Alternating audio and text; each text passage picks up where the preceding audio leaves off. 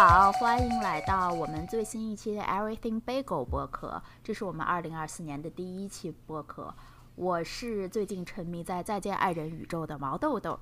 大家好，我是沉迷在王家卫《繁花》美颜暴击中，想用上海话自言自语，但是根本不会说上海话的肉桂卷。大家好，我是最近也沉迷于《繁花》电视剧各路物料，对花式 CP 疯狂上头的雪糕刺客。哎，我们这个开头好像《繁花》含量有点高。对我们打算今年也做一期《繁花》这个电视剧的播客。去年我们做了一期关于《繁花》书的播客吧。看来我们要对这个《繁花》宇宙做出很大的贡献了。嗯嗯嗯。但是这一期节目我们先不聊《繁花》，想聊一下我们二零二三年看到的书影音以及自己生活中的一些值得珍藏的瞬间吧。呃，算是个人心头好。嗯。那我们现在先从电影开始吧。我们第一个想讲的电影是市之愈和导演二零二三年的新电影，它叫《怪物》。啊，我和雪糕是在十一月的时候在纽约的电影院首先观看了这部电影。呃，这个电影其实是一个剧情片了。它的主演是安藤英和英泰。安藤英演了一位单亲的妈妈，她的孩子是凑，是上小学的一个小学男生。有一天，安藤英演的这个妈妈就发现她的孩子有一些行为异常，就怀疑他在学校是不是被霸凌了。因为作为单亲母亲，她是这方面很敏感的。她就去跑到学校多次质问，她就怀疑孩子的这个霸凌跟一个老师有关，但是学校方面又对这个事情遮遮掩。演演的霸凌方面，这个男老师是由英泰饰演的，英泰就一直不承认是他霸凌的，反而指出是凑是霸凌另外班上一个小男孩的罪魁祸首，所以这个故事就在这个纠缠间慢慢展开了。其实这个电影是从不同的拍摄视角来讲述这个故事的，到了电影的最后，我们才能把故事的全貌看清楚吧。我们三个都看了这个电影，我印象最深的是两位小演员的演技，他们俩演的实在是太好了。因为我觉得，嗯，他们两个小男孩，他们每个人的表演都各有特色。像演凑的这个小男孩，就感觉他是更隐忍、更更哀人一些；但是演那个伊利的那个男生，他就更更活泼，然后更更有特点一些吧。嗯，我也是，我是昨天晚上刚刚看的这部电影，所以印象非常的深刻。我看的时候也是最喜欢这两个小演员的演技，因为刚开始的前两幕是从这个母亲还有老师的角度来讲这个故事，最开始我看的有点。莫名其也不算莫名其妙，就我不知道这个故事的走向会往哪个方向去，甚至一度我会以为就是演这个星野的小男生是那个背后大反派，嗯，但直到第三幕开始的时候。就星野这小男孩实在是太太太可爱了，嗯，然后我就真的是被两个小男孩之间的这种情感打动。然后有一幕我非常非常的喜欢，就是他们两个在电车里玩谁是野兽的那一幕。嗯，就其中我最喜欢的一幕是这两个小男孩在他们的秘密基地里玩谁是野兽的那一场戏。然后他们当时就是两个人。头上都会带着一个卡片，互相猜对方头上的那个小动物是什么。然后当时星野就描述对方，就兽头上那个小动物是别人攻击你的时候，他就只会放弃，就会躺在地上。然后兽就想了一下，说我是星星星川赖嘛，就是是对方那个小男孩。然后我当时就是心。真的就是停跳了一节一个节拍，就觉得是当时他们两个人，呃，受一定是非常非常的理解新川赖，就知道他的那些开朗啊、活泼，都好像是在保护他自己，是他作为自我的一种一种防御。然后只有他当时是看穿了那一刻。然后我觉得那个新川赖那个小男孩也是，就是。懂了，你在懂我的那种感觉，然后他就那一笑，就真的是把我一个老母亲的心都融化了。嗯嗯，对，就感觉他们之间有很浓烈的感情流动。对我，我最喜欢他们俩的一幕是凑在意识到自己对于赖的感情之后，一开始非常的抵触，但是后来他想通了之后，就鼓足勇气跑到赖的家门口去找他，然后这个时候赖的父亲就。开了门，然后呃就把赖叫过来，然后逼着赖说以后不要再找凑玩了，还是呃不想让他们两个继续玩。然后结果关上门之后，凑非常的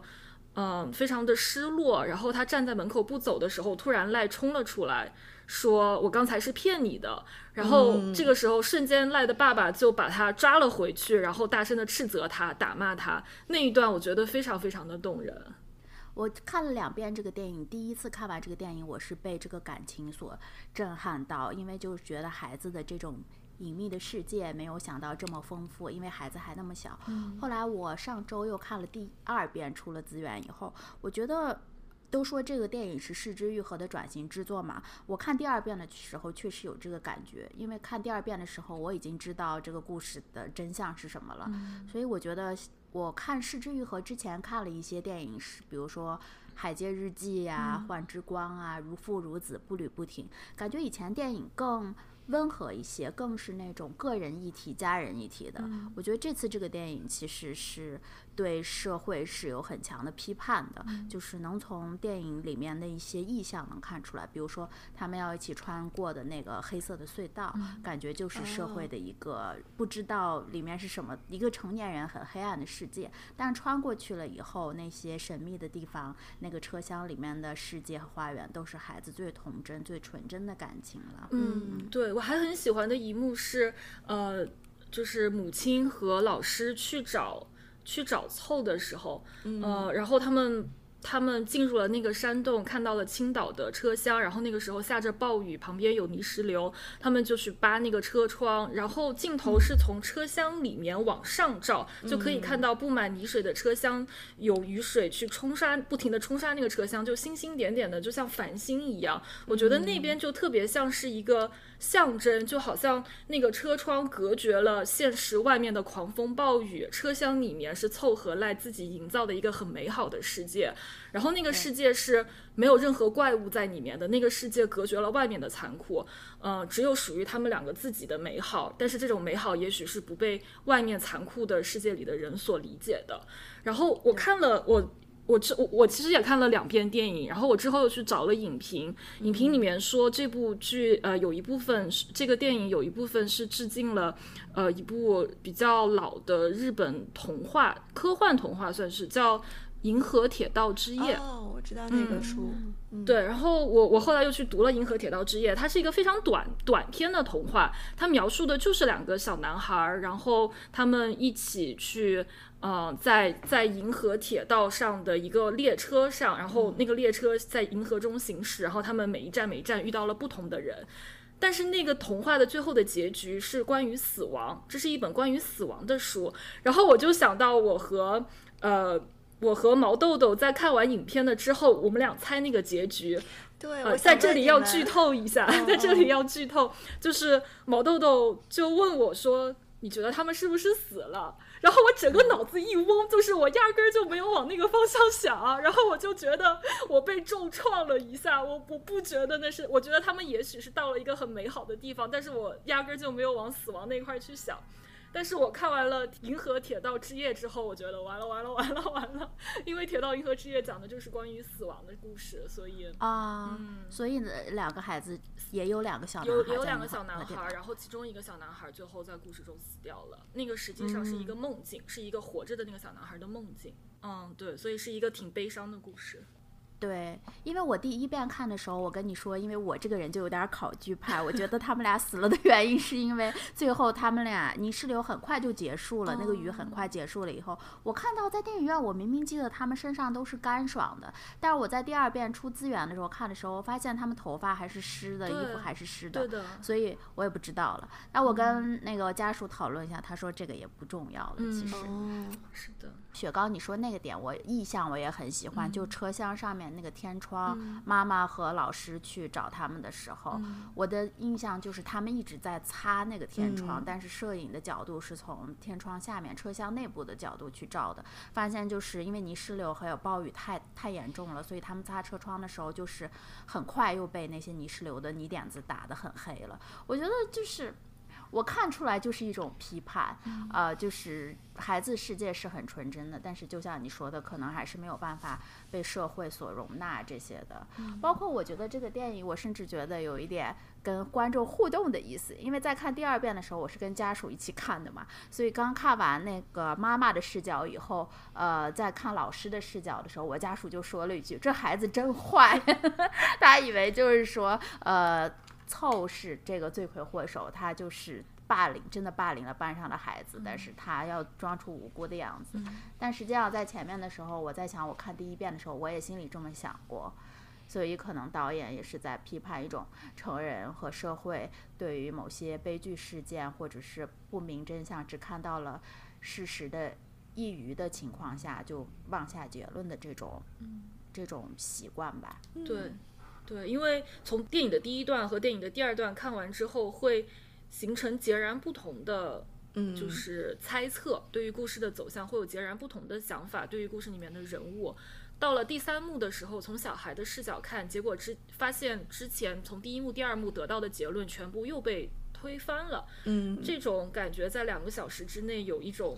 过山车式的那种顿悟，然后这种体验还挺特别的。对，我是后来看到豆瓣影评的最高赞的那一篇，就它里面把三幕的时间线都分别列出来，然后我发现我看的时候漏掉了很多里面的细节，就它其实每三幕中间会有一些小的细节来相互照应，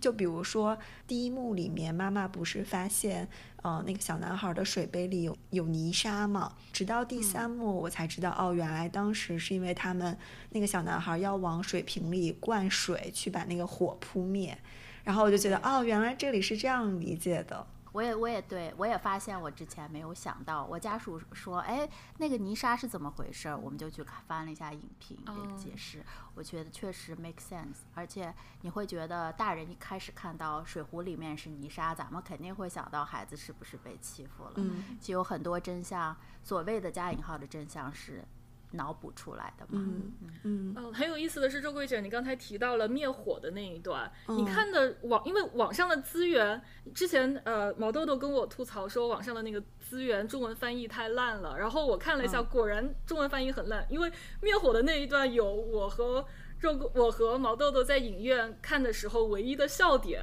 对，那个笑点就是。他们在灭火的时候，凑还是赖说这个火不会像加州大火一样熊熊燃烧吧？提到了加州的山火。对对对，完全没有，完全没有。然后我我和我家属还倒回去听了一下，我们听到了日语发音里面 California 的发音，但是他 翻译没有翻出来。哦，原来如此。嗯，我们当时在电影院看的时候，全全场观众本来是沉浸在那种很沉重的心情，后来一听到这儿，大家都笑了。就这孩子真的很可爱，还心系社会，他还是就是很善良、很纯真的。对，然后里面其中一段也是我当时看的时候就觉得这小孩好有意思，就他们很多次提到重生嘛，那其中有一段就是他俩在一个滑梯那里，然后好像是赖吧，就是讲说呃宇宙会不停不停的膨胀，然后膨胀到一定程度就会爆炸，然后所有的事情都会倒回去，他用的是。饭桌上的牛肉会回到牛身上，你拉的粑粑也会回到你的屁股里。然后觉得哇，好可 爱啊！我我在电影院里第一次看的时候，我压根没有注意到这句台词。我到第二部看中中译版的时候，我才意识到他他这句也太好笑了。对对对，嗯。然后我当时我昨天看的时候，就非常想跟你们讨论，最后是 happy ending 还是 bad ending。我觉得两个角度都可以解释清楚吧。我是希望它是 happy ending，但是它最后那个用的那种光，就感觉是非常像是到了天堂这种地方的那种光，就让我觉得有可能导演想要拍的是 bad ending，但他又给大家留了这么一个希望吧。我觉得是之愈合是不是特别擅长用最温柔的嗯语气去拍最残忍的故事？有可能，他之前好像拍过一个《小偷嗯家族》是他拍的吗？对对对，然后还有一个奖，就是他最很早的一个，我不记得叫什么，是无人哦知，晓，无人知晓，对对对我看过《无人知晓》。嗯，那个好像也是挺残酷的一个故事。是对，无人知晓那个是根据真事改编的。嗯我我还是更倾向就是这个电影里面怪物这个电影里面两个孩子是去世了。第二嗯遍看的时候，他就是呃那个小。男孩带凑去探索他的秘密世界的时候，他们就穿在穿过车厢，又来到了一个废弃的铁轨、嗯啊。那个铁轨那儿有一个铁栅栏，然后他们就说这是终点，哦，所以穿过终点，感觉就到了另外一个结界吧。而且他们还就是互相问对方：“我们现在是重生了嗯吗嗯？”对所以这个问法也挺挺让人多想一下的。对对，是的，然后我看完这部剧还有一个想法，这是我第一遍看完就有的想法，就是我觉得要养一个小孩好难啊，嗯就是小孩子太复杂了，他有那么多的心思。然后我觉得像，嗯，小男孩凑他的妈妈就是安藤英演的那个角色，我觉得他已经打败了很多东亚父母，他已经尽了他的所有可能去理解他，从来不去苛责他，嗯然后希望他快乐。但是即使这样，凑都没有办法告诉他母亲很多事情，然后把很多秘密藏在心里面，就是他们会困在自己的逻辑里面出不来嘛，然后才会变成后来这个样子。我觉得还挺难的吧，看完之后，嗯，对，孩子还是观察力很强的。你说到这个，我也想到为什么就呃那那个小男孩儿，我叫他叫尤里，你们叫他叫什么来着？新川赖，新哎川赖，嗯啊、就是赖，他不是当时呃凑问赖说你为什么被爸爸打的这件事情，你不跟老师说，就不跟英泰演的这个老师说。后来再看第二遍的时候，就发现英泰在英泰那个角度叙事的时候，你会发现英泰是一个傻直男，又就是这种呃，因为他在开体育课的时候，他们不是做那种人形的塔嘛，嗯。然后有几个小朋友坚持不住就倒了，然后就说你这怎么还能当男人什么的。嗯。所以孩子他还是很敏感，他听到这个话以后，他会觉得老师是不是可能不太喜欢我们这种倾向啊，或者什么的，就不敢说了。对，我记得这个剧里面有一句话我非常喜欢，当时好像是新川赖吧，就是说男孩子知道每一朵花的名字，难道不是一个很恶心的事情吗？然后豆瓣上的最高评论就是说，男孩子知道每一朵花的名字这件事并不恶心。我就觉得这是这个电影的一个主题吧，就是不要去用性别的刻板印象去，呃，驯化这些小朋友们。我还很喜欢这个电影的是，他在提示你切换视角的时候，他会又把开头那场大火再重啊新再演一遍。对，到这些故事最后揭露真相的时候，来的是台风，来的是暴雨，就是水和火的这个意象，我觉得哦还是挺有意思的。嗯嗯，我刚开始看电影一开头看那场大火，我马上就想到了《昼颜》这部日剧，因为《昼啊颜》这部日剧一开始也是一片大火，然后《昼颜》它的结构是一开始有一把大火，到了最后女主也放了一把大火，然后我看了这个电影，就是不会最后又有一场大火吧？这两个小孩又放了一场大火，结果还好，他完全不是毁灭吧那个走向，对。哎，那你们觉得这个火是呃赖放的吗？我觉得有可能哎。我觉得有可能是他有可能不是故意放的，就有可能他是在烧一个东西，但是不小心引引燃了，就他不是故意要纵火。对，我看的时候，因为他有一句台词，不是说，就当时受问赖说那个火是不是你放的，他没有正面回答这个问题，但是他就是说爸爸喝酒对身体不好，所以我觉得他是放了这个火，但他的意图并不是去造成一个破坏，他可能只是想把他爸爸停止他喝酒，然后让他回家。嗯，是的，嗯，哎，那你们觉得那个小男孩是校长撞死的吗？就是他的孙子。我觉得是。我觉得吹元号就是他们两个，呃，一个校长，一个是凑在教室里，在音乐教室里吹元号那一幕，嗯，就已经代表着他们两个是 guilty 的人。嗯嗯嗯，他们想用吹元号去展现他们在袒露他们心底不想跟别人说的秘密，因为一旦说了，别人就会把他们看作是怪物，嗯嗯，所以只能用吹。元号对这样的方式表达他们内心不敢袒露的秘密。嗯对。我也倾向于是校长把自己的外孙女儿啊不小心碾死的，因为我感觉校长在这个社会里面是属于地位比较高的，为人师表，又是学小学的老师，所以能理解她丈夫替她顶罪这一项吧。嗯，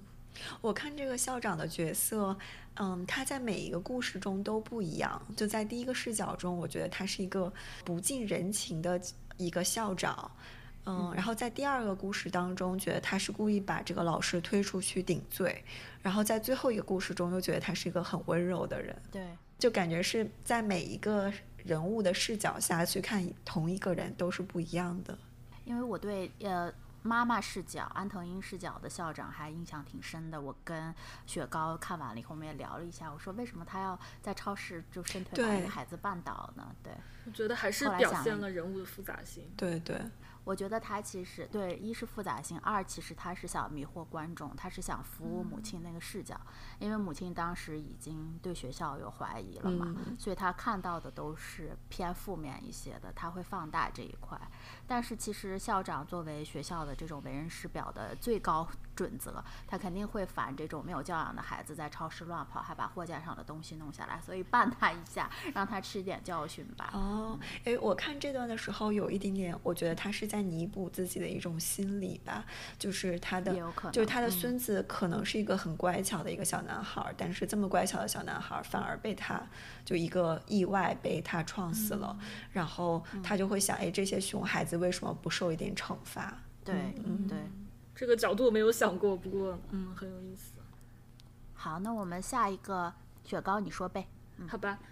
在二零二三年，我看了一部呃印象非常深刻的片子。我其实是在年底看的，我看到了豆瓣的呃二零零三年国产电影榜单上有一部《长安三万里》，然后我就去看了这部片子，然后非常喜欢。嗯、这是一部动画长片，它讲述了安史之乱后吐蕃大军攻打西南边陲。困守孤城的大唐节度使高适向长安前来兴师问罪的监军回忆自己与李白相知多年的往事。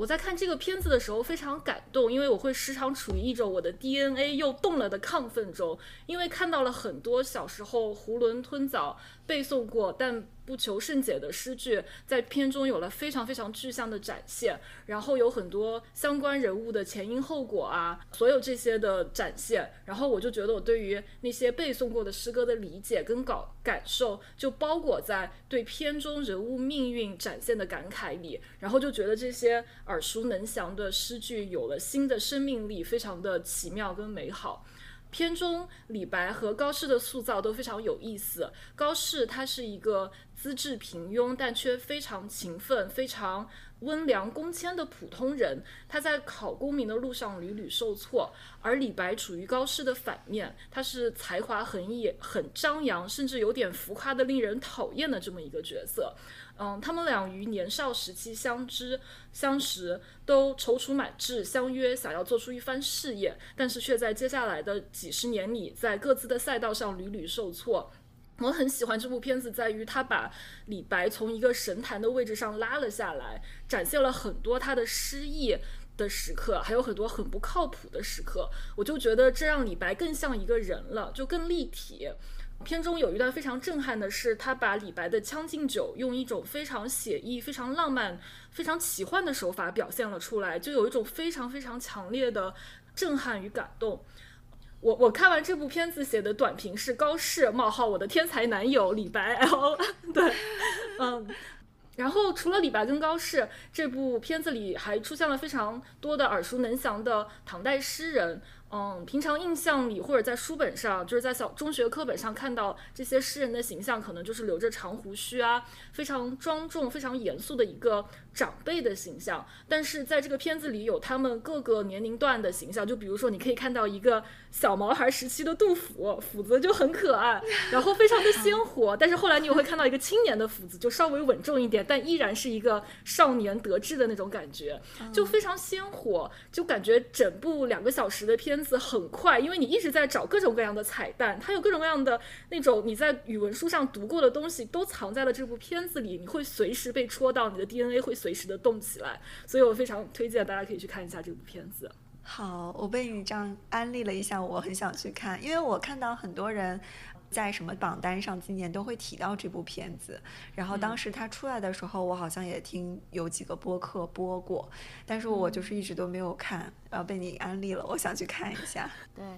哎，我们上学的时候学语文课，要是有这个片子就好了，很容易就记住了呀。对，我就觉得这部片子非常，它就很像一个中华诗句的推广。因为我其实不是一个爱读诗的人，我可能也就是语文课上会背一些诗，但我私底下是不读诗的。但是看完这部片子之后，就会觉得诗歌真的是一个非常美，它可以调动人的情绪的一个表达方式。所以，嗯，你说的这个李白，只就挺让人我意外的，因为我印象中学古诗的时候，李白就是非常昂扬的那种性格，很潇洒。没想到他也有失落的时候。嗯，对，这部片子表现了很多他遭受挫折的时候。我觉得听你这样说，高适和李白有点像一个活在轨道上的人和一个走在旷野里的人。就现在不是有个很很流行的说法嘛，就是人生不是轨道是旷野。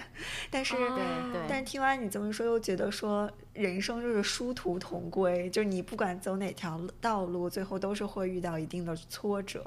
是的，而且我对高适没有任何印象，我甚至都不知道他是一个 边塞诗人。就是我就是听过高适的这两个字，但是我就压根儿想不起来他写了什么诗。可能读到他的诗，我也想不起来。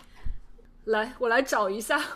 啊，他写过“莫愁前路无知己，天下谁人不识君”。他还写过“将军战士军前半死生，美人帐下留游歌舞”。高适，我还是第一次就是。知道这种影视作品有他的形象，我以前更多的是看的李白嘛，咱们小时候那些剧里面。对。哎，你们有什么印象深刻的李白的形象吗？呃，《妖猫传》里面李白的形象，但是我没有看过什么直接表达李白形象的影片，你们有印象吗？我看过，我要跟你说，我小时候第一次看马苏，我第一次知道马苏是他演的一个电视剧，叫《大唐歌妃》还是《大唐飞歌》？马苏和贾乃亮在里面演了一对怨偶，就是从小青梅竹马，后来马苏被选到宫里。那个李白，你们知道是谁演的吗？天哪，是孙海英演的，无法想象，是一个什么年龄段的李白？一个老人的形象吗？还是青年李白？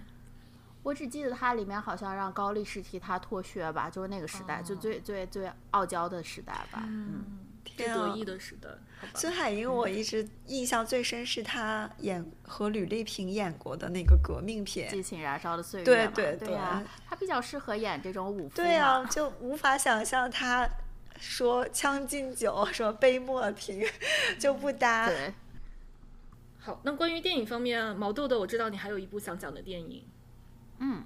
我今年看了一部电影叫《坠落的审判》，这部电影好像在戛纳得了奖的吧？嗯，这个电影其实它是围绕坠落和审判，就是 电影的这个名字主题来讲述的。它其实是电影讲的是一家子的事情吧，一一个一对夫妻，他们有一个有视障的孩子。电影的一开始就是丈夫从他们居住的这个别墅的二楼跌落在了地上，然后死亡了。所以大家就怀疑是不是妻子杀害的这个丈夫，还是丈夫自己自杀的。在电影中有很长的一段描述了在法国的，因为这个电影的这个 setting 是在法国，就是法国的这个庭审状态。通过庭审的不同的阶段，就倒叙了这对夫妻的一种情感状态。呃，因为这个女生是作家嘛，然后她的老公也是作家，所以他们在作品方面，老公一直。认为是自己的妻子有剽窃了自己的创意，所以这是他们感情上面的一个很大的裂痕。这个电影给我印象最深刻的是他们俩吵架的那一段，我因为这一段就 get 到了这个女主，女主演她叫 Sandra Huler，她是还在欧洲蛮有名的一个女演员啊，我觉得她演的真的实在太好了，无论是她的静态表演还是她动态的表演，都非常的。非常的厉害，我感觉我词穷了，不知道该怎么形容吧。嗯，这个电影我也是看了解说，所以我大概知道这个故事内容。所以我想问毛豆豆一个问题，就你觉得这一场坠楼的真相是怎样的呢？是这个女作家其实有杀害她的丈夫吗？还是没有？对，其实我第一看第一遍的时候，我看完了以后，我就说，哎呀，这好感动啊！看来女作家终于洗脱了嫌疑，在儿儿子感情的助攻下。但是我后来去看了那个叫陈小姐的，嗯，忘了她叫什么了，反正是一个 UP 主，她是讲电影的，她是列举了各种例证、拍摄角度啊，还有导演的手法，说其实人就是这个。妻子杀的。后来我想了一下，我准备节目的时候想了一下，其实这些也不重要了。其实到最后，其实你从孩子角度来看这个电影，因为孩子他是双目失明的，他看不到所有的这些周围发生的事情，所以他一开始。对父母的感情会有一个认知，但是在这个事情发生了以后，他去旁听这些法庭的审判，他会发现父母这些不为人知的这些阴暗的一面吧，他的内心就有很多冲突，他不知道该相信谁，到最后他选择利用感情，用自己对母亲的感情站在母亲这一边，所以他可能更多的是像陈小姐，就这个 UP 主他讲的是。就感觉西方的这种伦理辩证的这一套，在感情面前就不起作用了吧？我想觉得这是他想表达的一个东西。嗯，所以最后是相当于孩子的感情战胜了客观上的一种正义，是这样的吗？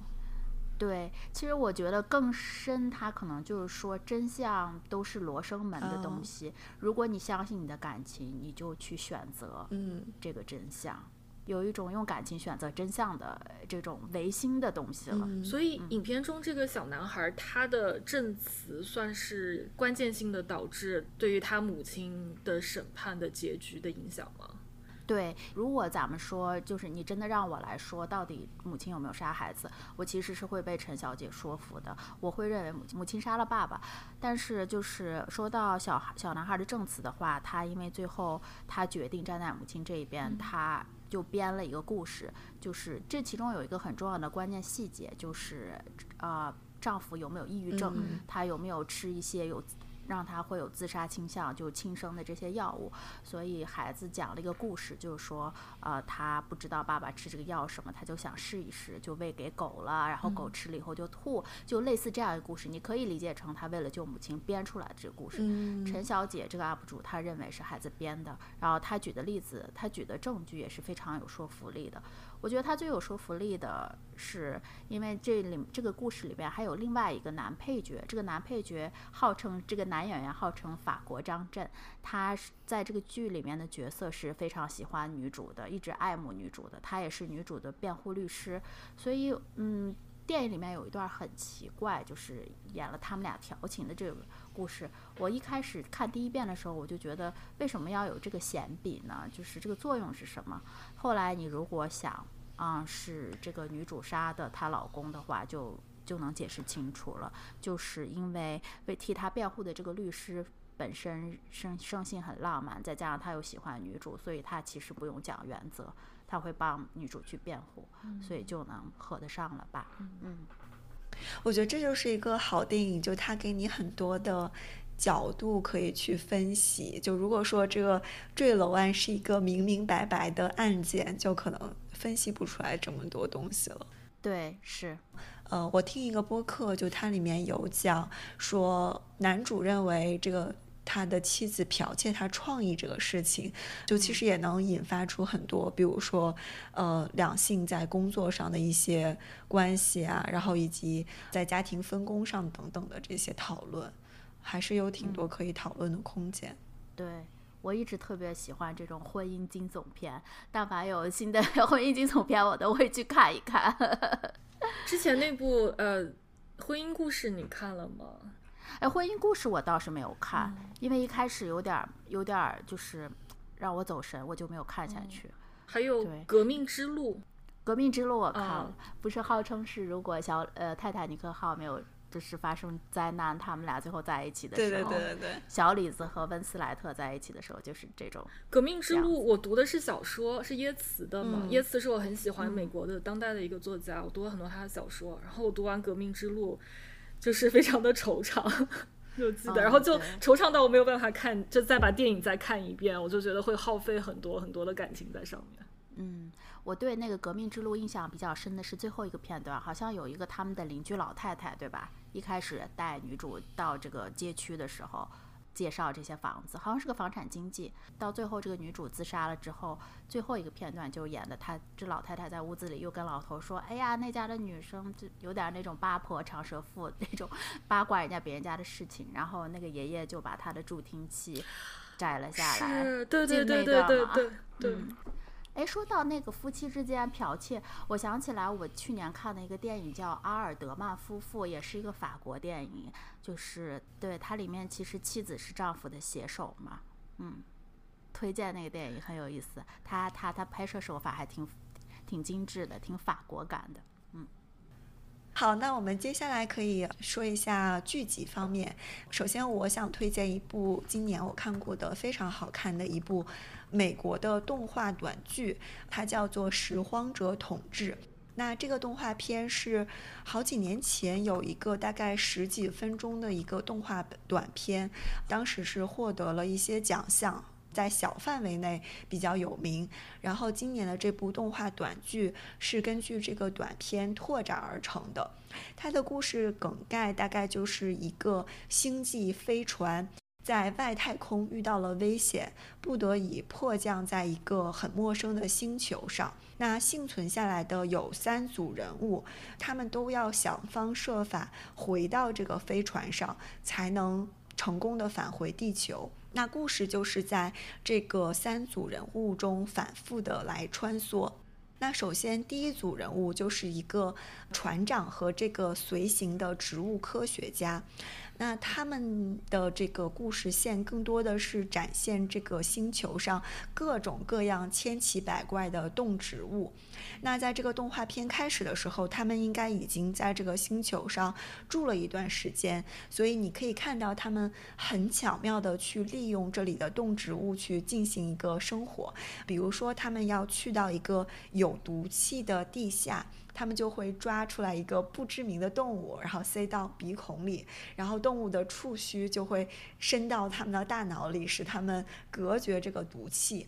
但是在这一组当中，有一个最经典也是在网上被多人讨论的一个画面，是这个植物科学家他们在穿过一片森林的时候，有一个植物就突然绽放出来，然后里面出现了一个小虫子。这个小虫子大概整个过程只有一分钟的时间吧。就是它出来以后，迅速的成长起来，然后把一个植物的果实摘下来，使得这个植物得以繁衍，然后它立马就去世掉了。那一分钟，你就是能看到这小虫子的一生，然后这个科学家就被这一个这一个瞬间震撼到了，真的很推荐。如果你们可以只看这一个片段，就非常非常的感人。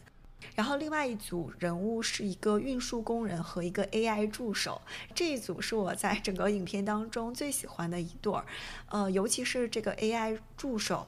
它在降落的过程中，它的芯片是被损坏的，但是很恰好是这个星球上有一种植物，它的种子就是落到了它这个损坏的芯片上，然后所以当时动画片里就展现出来一种，就是很多机械的电路和一个有生命的植物的类似于种子或者根茎，然后两者之间融合的一个过程。在这之后，这个机器人 AI 就好像拥有了真正的智慧，就他会去讨论一些以前他作为一个 AI 机器人不会去讨论的问题，而且他的这种智慧。不是以人为中心的，而是以这个星球为中心。就他突然去发现到这个星球当中被人类所不能理解的那些事情，其中有一幕就是讲这个运输工人和这个 AI 他们在行进的过程中。遇到了当地的一种牛群的迁徙，就很像非洲大草原上动物迁徙。然后当时这个人类就非常的紧张，但是 AI 就说你要去感受这个牛群的律动，然后融入到他们当中，他们就顺利躲过了这个劫难。而且这个 AI 在最后的这个故事当中，其实是充当了非常非常重要的一个作用，有点像这个星球之神的感觉，反正就非常神奇的一条线。最后的一组人物是一个人，他是一个叫做卡门的一个像相当于机械师吧。那他降落到这个星球时候是他单独一个人，但他在这个星球上遇到了一种非常神奇的动物。我也不知道它应该叫什么名字，但是它是一个很黑色的大头，我们就可以管它叫大头宝宝。然后这个大头宝宝是不断的会。吐出一种物质，这个叫卡门的人类，就是他吃掉这些黑色的物质以后，就有点像人类吸完毒以后，他就会看到各种各样的幻想。他的这些幻想主要是集中在他和他妻子之间的故事。然后在这个随着故事的推进，你会知道哦，这个卡门和他妻子其实是很有。呃，心结的一一对人物，他是对他妻子抱有这种大的歉意，所以他是很想不断的去吃这种黑色的呕吐物，使他能和他妻子重逢。但同时，他为了去就吃的这些黑色的呕吐物，他要不断的去给这个大头宝宝打猎，然后大头宝宝的胃口就有点像越来越大，就最开始他吃一些小虫子，后来你要去杀一头大象才能去填饱他的胃口。但是看完这个故事以后，我可以给大家剧透一下，然后你会发现这个大头宝宝其实它是并没有善恶的，它是一个很中性的一种生物。它后来所表现出来的那种杀戮，都是因为这个人类想相当于给予它的。我觉得我喜欢这个故事，是因为我感觉我看到了一个不一样的星球，然后这个星球上运行的逻辑不是以人类为中心。我不知道你们读没读过一本书叫《索拉里斯星》。我觉得如果你喜欢索拉里斯星的话，你会很喜欢这个故事。就它是讲一个没有那么人类为中心的星球的故事，我非常喜欢。嗯，对我读索拉里斯星的时候，我读了两遍，企图 了解它里面的哲学，但是我觉得它它里面很多的描写都有一点过于神话了，或者多于哲学了，我就没有太理解他想说什么。说到呃拾荒者统治，我看了第一集，然后第一集就是在那已经展现了这三组人物，然后星球上各种各样的生物，就有很多设定我是需要消化的，而且很多很陌生的生物，我就觉得有点让我狂掉三值的感觉，所以第一集过后我就觉得我要我要消化，我应该看了两集，就前两集之后我就觉得我要消化一下，呃后来反话就上映了，我就没有看下去了。不过听你这么描述，我觉得我应该是回去。回去看一下的，就它里面，我觉得那种美学还挺暴力的吧。就它里面有很多画那些生物，会把画的很千奇百怪，就是而且会有一点点比较丑、比较邪恶。但是好像，我我如果能接受这种画风的话，就还好。你刚才说的这个，呃，吃大头宝宝呕吐物会有幻觉的这个，我突然就想到《哈利波特》里面，呃，忘了是哪一。哪一本里面有一个镜子？你们记得？冥想盆吗？还是？啊哦，我知道那个，就第一部里面，就他要拿那个魔法石的那个镜子，可能是，就是他哈利波特照镜子的时候，不是老在镜子里看到自己的爸爸妈妈吗？然后就记得当时邓布利多跟他说，这个镜子，幸福的人看的时候就是普通的镜子，但内心里有渴望和欲望，或者有。悲伤的人去看，就看到的是不一样的东西。我突然就想到这个，嗯嗯，对对，是这样的感觉。哎，还有刚才你说那个小动物的一生，我就突然想起来，我小时候一直会有一个想疑问，比如说，就是小蚂蚁，或者是更小更小的小虫子、螨虫啊，或者是更小的单细胞生物，你觉得它们就生命那么脆弱，它们对时间的感觉会和我们不一样吗？比如说，一分钟在它们那儿就是类似十年这样的。其实我在想，是不是只有人类才对时间有概念？对，嗯，也是。他们是不是就是这一秒发生的事情和他明年发生的事情，他其实分不出来？也是，人类对时间有概念，是因为我们有不同社会上面的不同事情，上学啊、工作啊，嗯，这些成立家庭才会对时间有感觉。如果他们一生都是做一件事情的话，那每分每秒对他们来说就是没有区别。也是，嗯，有道理。哎，那你们觉得小猫小狗会对时间有概念吗？我觉得它可能会一对一天之内的时间有概念吧。它还是跟着主人走的，比如说主人上班了，主人回来了，主人喂我吃吃的这样的。但它不会对它的一生有一个概念，它也不知道它要活多久吧。但它们应该对时间有感知的。嗯嗯，对，它可能没有一个未来的这种概念，就它不会说我未来要吃到某种某种狗粮，就会有一个。预期吧，但是不是说像很多宠物，比如说狗啊，大多数都是狗会在家里在门口等着主人回来，因为它知道过了一段时间，它主人就会回来，所以等待这种行为是不是就相当于他们知道时间会流逝，然后代表他们对时间还是有感知的呢？哎，可我听说有的狗是其实是听到了主人从很远很远处回来的声音，我觉得这个就超级悬。因为我以前在华人论坛上看到有一个人，他就提问，他说他家以前有一只狗，呃，就是不就是能在男主人回来的四十还是五十分钟之前就在那儿等着，结果下面有人回贴说，呃，狗其实是能听到很远很远的声音的。天啊，好神奇，好神奇啊！呃，我这个假期去荷兰，我发现我是一个被小猫小狗非常喜爱的人，就是我猫 狗缘非常好。就我去我朋友家，他家有一个嗯非常可爱的小猫，我不知道是什么品种，是灰色毛。然后他说那个小猫平时都会躲起来，就陌生人来，但是我去的时候，小猫就一直在我身边蹭。然后我们吃饭的时候，它会跳到我旁边，就一直在我手边。爱猫爱狗在你面前都变成了一猫一狗。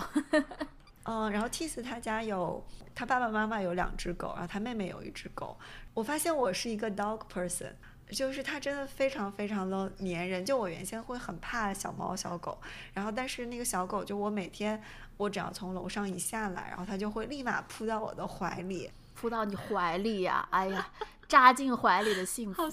就他会一直跳起来，然后然后我就蹲下，他就是立马就冲到我的怀里，然后就说你要摸我摸我摸我，我摸他一会儿停下来，然后他就说哎你怎么停下来了呢？然后我就立马继续摸继续摸，直到把它摸满意了。对，他会示意你摸它。所以你怕狗是不是因为从小到大狗都对你太热情了？就是是一种友好的表现，并不是要扑你，就是太爱你了。对我原先，因为我原先很怕狗，是因为我不知道怎么理解它们的身体语言。就它们小狗会，比如这样把手伸过来嘛，然后我就会想，哎，你要干嘛？你是要攻击我吗？对 对对，就它会这样撑，僵尸会觉得这是要蓄势待发，要要攻击我。但是后来 Tis 就教了我很多，就怎么理解狗的一些包。language，比如说他躺下来，然后把肚皮冲着你，就代表着说他们是一种臣服，你是我的主人，我把我最柔软的地方来让你摸，是这个意思。很信任。对对对，然后就哦，原来是这样。后来小狗躺在我脚下，我就啊，原来你是这个意思，我就开始摸它。狗狗的那种对你的爱，那是就把你当成全世界了。而而且我发现我非常喜欢这种直球的表达感情的方式。我也是，我也是，我也是 dog person。就包括比如说看看看影视剧，像花泽类与道明寺，我永远都想就是道明寺这种直球性的表达。我直接跟你聊跑了，咱咋从这儿聊到猫猫狗？好，可以拉回来。好，另外一个我今年想推荐的还是一部动画片，呃，是《进击的巨人》。那这个动画片就也很有名，我也不用太多说这个剧情吧。嗯，但是我想说一下，为什么我想在这个年终总总结里面提到这个动画片？那是因为我我觉得这个动画片回答了我一直以来在思考的一个一个问题。嗯，就这两年不是有一个很流行的说法，叫做“爱具体的人，不要爱抽象的人”。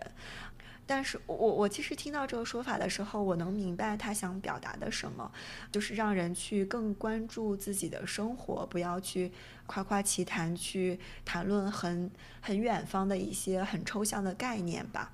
从这个角度来说，我是很认同这个说法的。但是在疫情期间，包括这两年的，比如说俄乌战争、巴以中冲突，我会注意，每当有人在关注这种很宏大或者更抽象的远方人的时候，就会有另外一拨人跳出来说：“呃，你不要去关心这些远方的泪水啊、哭声，我们要爱具体的人。你不要去呃想这些和你生活很远的一些东西。”嗯，我听到这些说法的时候会。感觉到有一种隐隐的不对劲儿，但是又不知道是哪里不对，而且好像每一种反驳的方式都感觉说出来很圣母，就很没有说服力。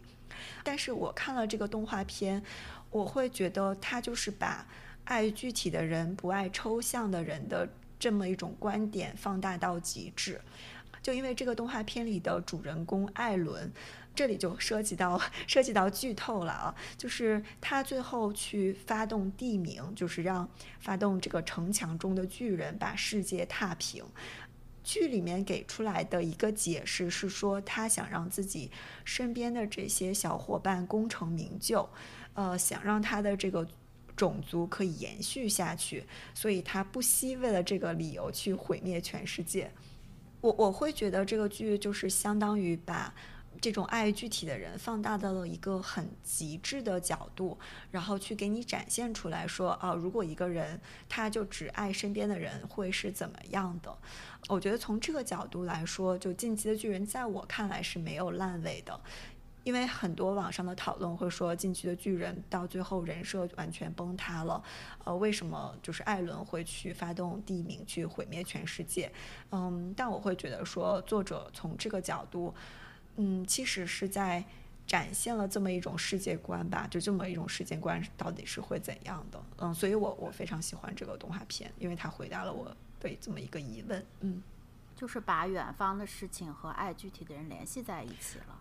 就是爱具体的人爱到极致了以后，跟远方的世界跟宏大的概念也是有关系的。对，而且。因为因为这个动画片里面其实展现了两种很冲突的价值观，一个是艾伦，就是他为了拯救自己的民族，为了拯救自己爱的人，他去毁灭全世界。然后和他对应的是他的哥哥，嗯，他的哥哥是为了拯救全世界，然后不惜让自己的种族进行安乐死，就是他他是想让自己的种族没有办法生育，然后一百年以后我们就。呃，完全消失掉了。我我觉得这个动画片到第三、第四集，就是不停的在展现这两种价值观的冲突。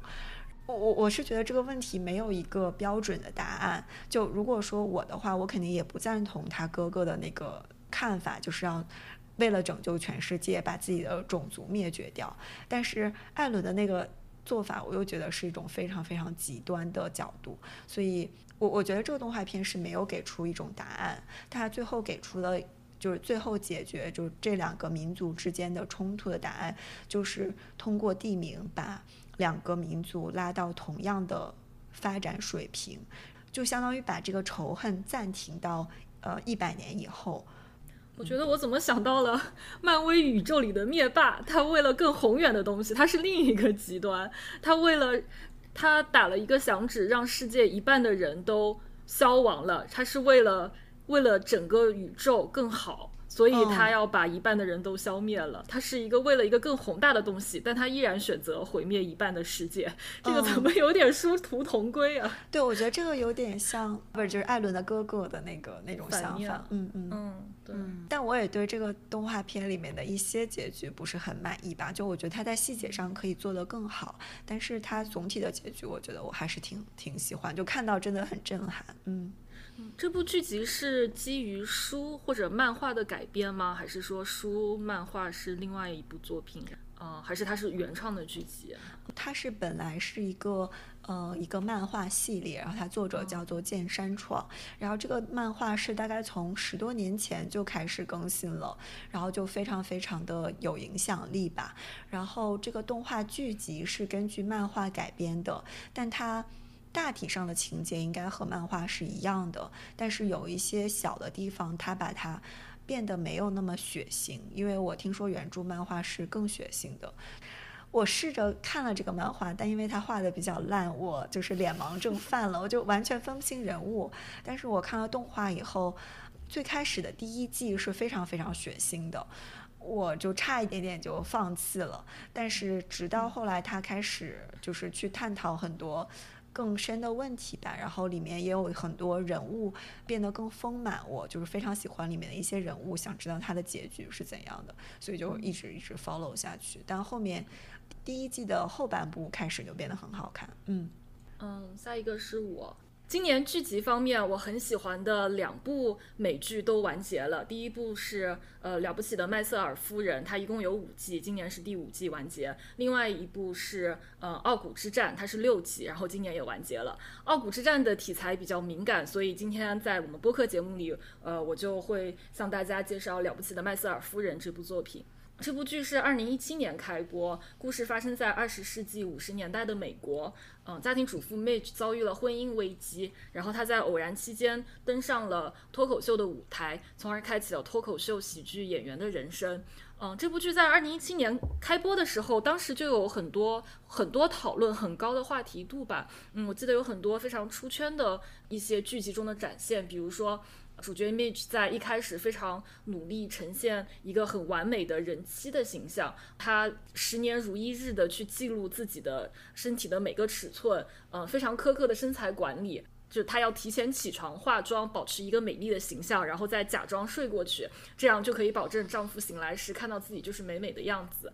嗯，她的丈夫 Joe 是一直怀有成为脱口秀明星的梦想，然后妹纸也一直支持丈夫的梦想。但是 Joe 是一个资质很平庸的人，呃，但妹纸却是一个非常有喜剧天赋的人。妹纸在自己的婚礼上还表演了一段非常精彩的脱口秀，直到她的丈夫在一次次脱口秀表演失败后。嗯，戳破了他们婚姻的真相，坦言自己出轨，Midge 才意识到自己活在一个泡沫里。嗯，她为了经营一个好妻子这样的角色，一直在迎合包括她丈夫在内的所有的外界人的评价，却完完全全的失去了自己。我们在后面的剧集可以看到，Midge 在。自我意识觉醒前的那样子做别人口中好妻子那样一个标准，去迎合那样一个标准的关系，完全是因为他的家庭教育。他是来自一个非常非常传统的犹太家庭，他的妈妈。也是同样这样要求自己的，就是要不遗余力的去做一个好妻子、好母亲，一个完美的模板。然后，蜜汁的爸爸也是一个非常大男子主义的人，不怎么顾家，觉得女人对家庭的付出都是应该的。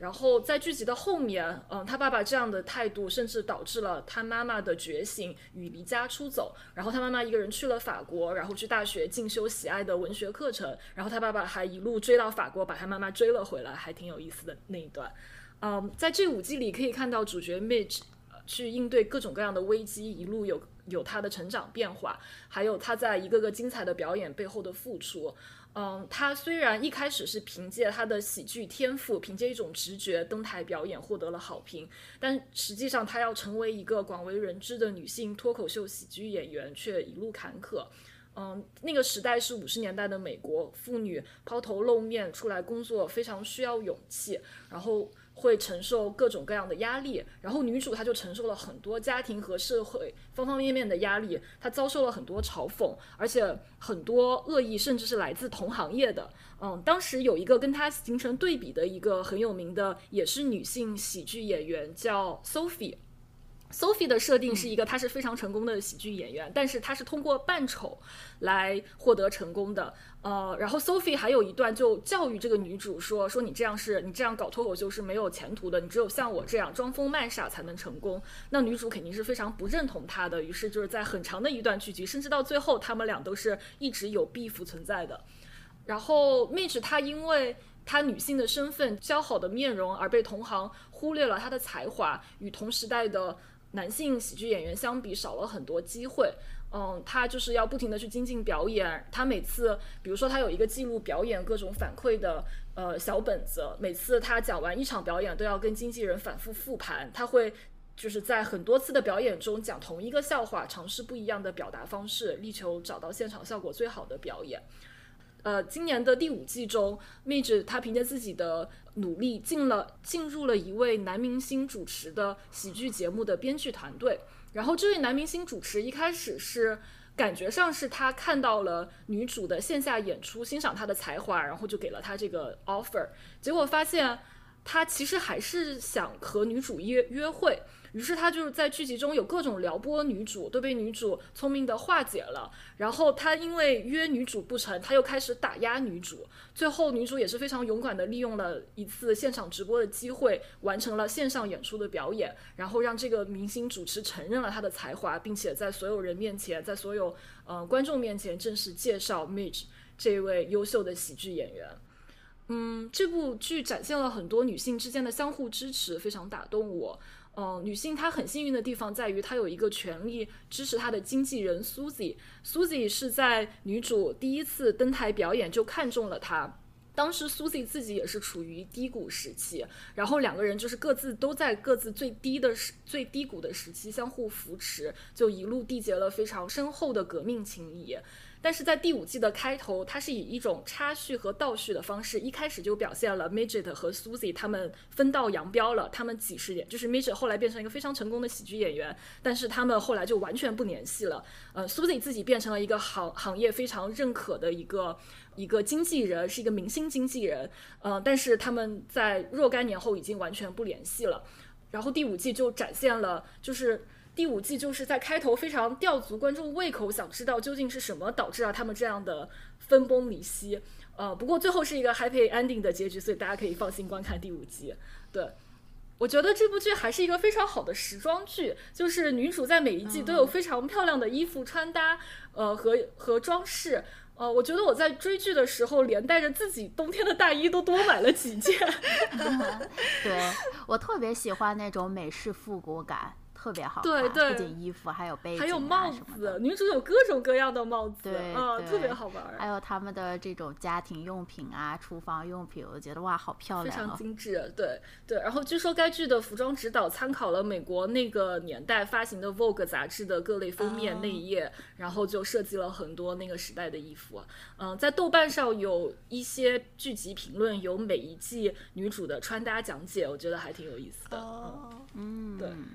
这是一部关于女性脱口秀喜剧演员的人生。然后，像中国的脱口秀行业是这几年才发展起来的嘛？我最开始关注中国的脱口秀是有一档东方卫视的节目叫《今晚八零后》，然后我其实听的是音频节目。嗯，那个时候知道了李诞、王建国、思文、陈露那波人，后来李诞他们才成立了效果，办了几届吐槽大会和脱口秀大会，然后这几季我也是每季必追，然后有很多经典的集我都看了很多很多遍，很多段子就是反反复观看，非常喜欢。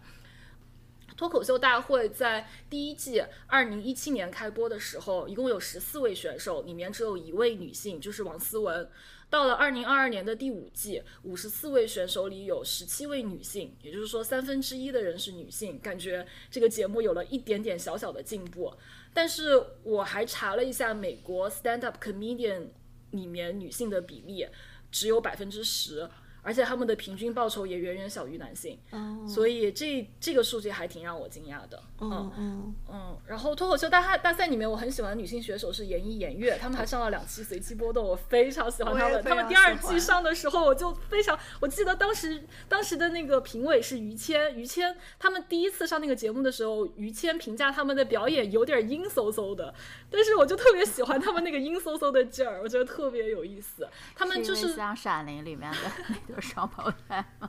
啊？就是他们俩非常敢于从女性视角提出质疑，而且会很直白的点出很多非常荒谬但又很让人就日常会忽视的事情。就比如说，他们会吐槽女装没有口袋，他说女性又不会玷污口袋，口袋又不是祖坟。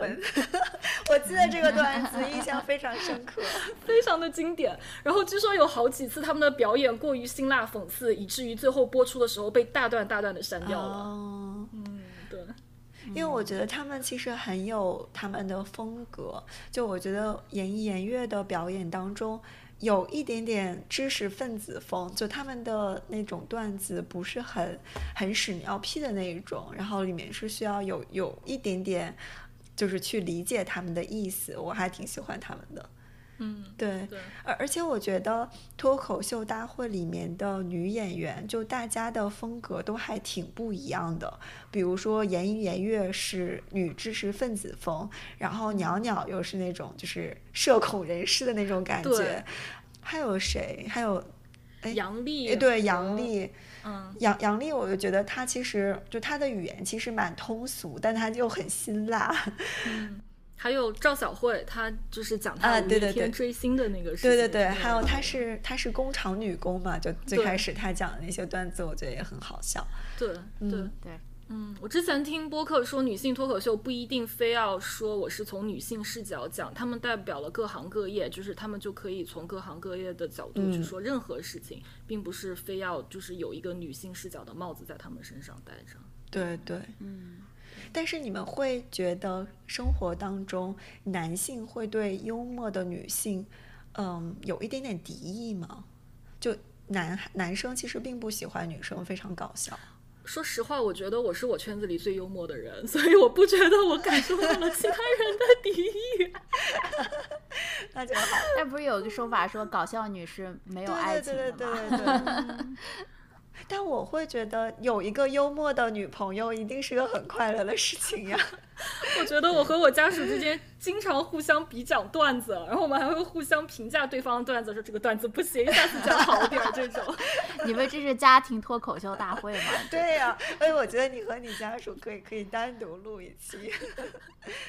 哎，我还蛮喜欢小鹿的，但是，嗯，我听小鹿的时候是好多年前，他还在单立人的时候，现在现在不知道他在干嘛了。嗯，哎，那既然说到这里，我觉得可以把我今年的另外一个心头好直接说出来，就是张彩玲，因为她也上过脱口秀大会。我最开始认识她的时候，就是听她在脱口秀大会上吐槽她老公，呃，还有她的那个就是她家里的这些故事。后来我发现。就小红书上经常会给我推他的段子，然后我就开始关注起他的一家人。我非常推荐他的儿子，叫做张拿铁。嗯，就张拿铁身上有一种自带的喜感，他就是一个很纯正的东北小男孩儿。然后他，因为他他年纪非常小，大概才有两岁，然后但是他就是学到了很多东北人生活当中的幽默。呃，就比如说他才两岁，然后跟家人。一起吃饭的时候就会说，哎，我提一杯，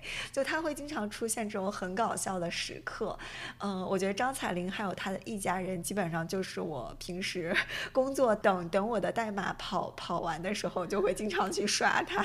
就非非常好笑。我也经常会在 B 站上看到张彩玲的视频，我我喜欢张彩玲在短视频里的表现，远高于她在啊脱口秀大会里的表现。嗯是我觉得生活中的张彩玲真的是非常有意思。你会觉得说，如果你朋友中间有一个像张彩玲这一号的人物，你真的是会多很多乐趣，你有很多素材。就他最开始出圈的时候，是他在英国留学时候就拍了很多吐槽和呃讲英国文化的一些小视频嘛。然后他就是把东北话中的那种表达就玩的炉火纯青，我非常喜欢听他讲讲那些段子。我很喜欢他和他的。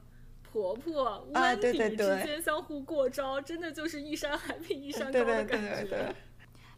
那我来接着说。好，那接下来我们就过渡到书的部分。那第一本书，我可以给大家推荐一下我的年度最爱吧，叫《Severance》。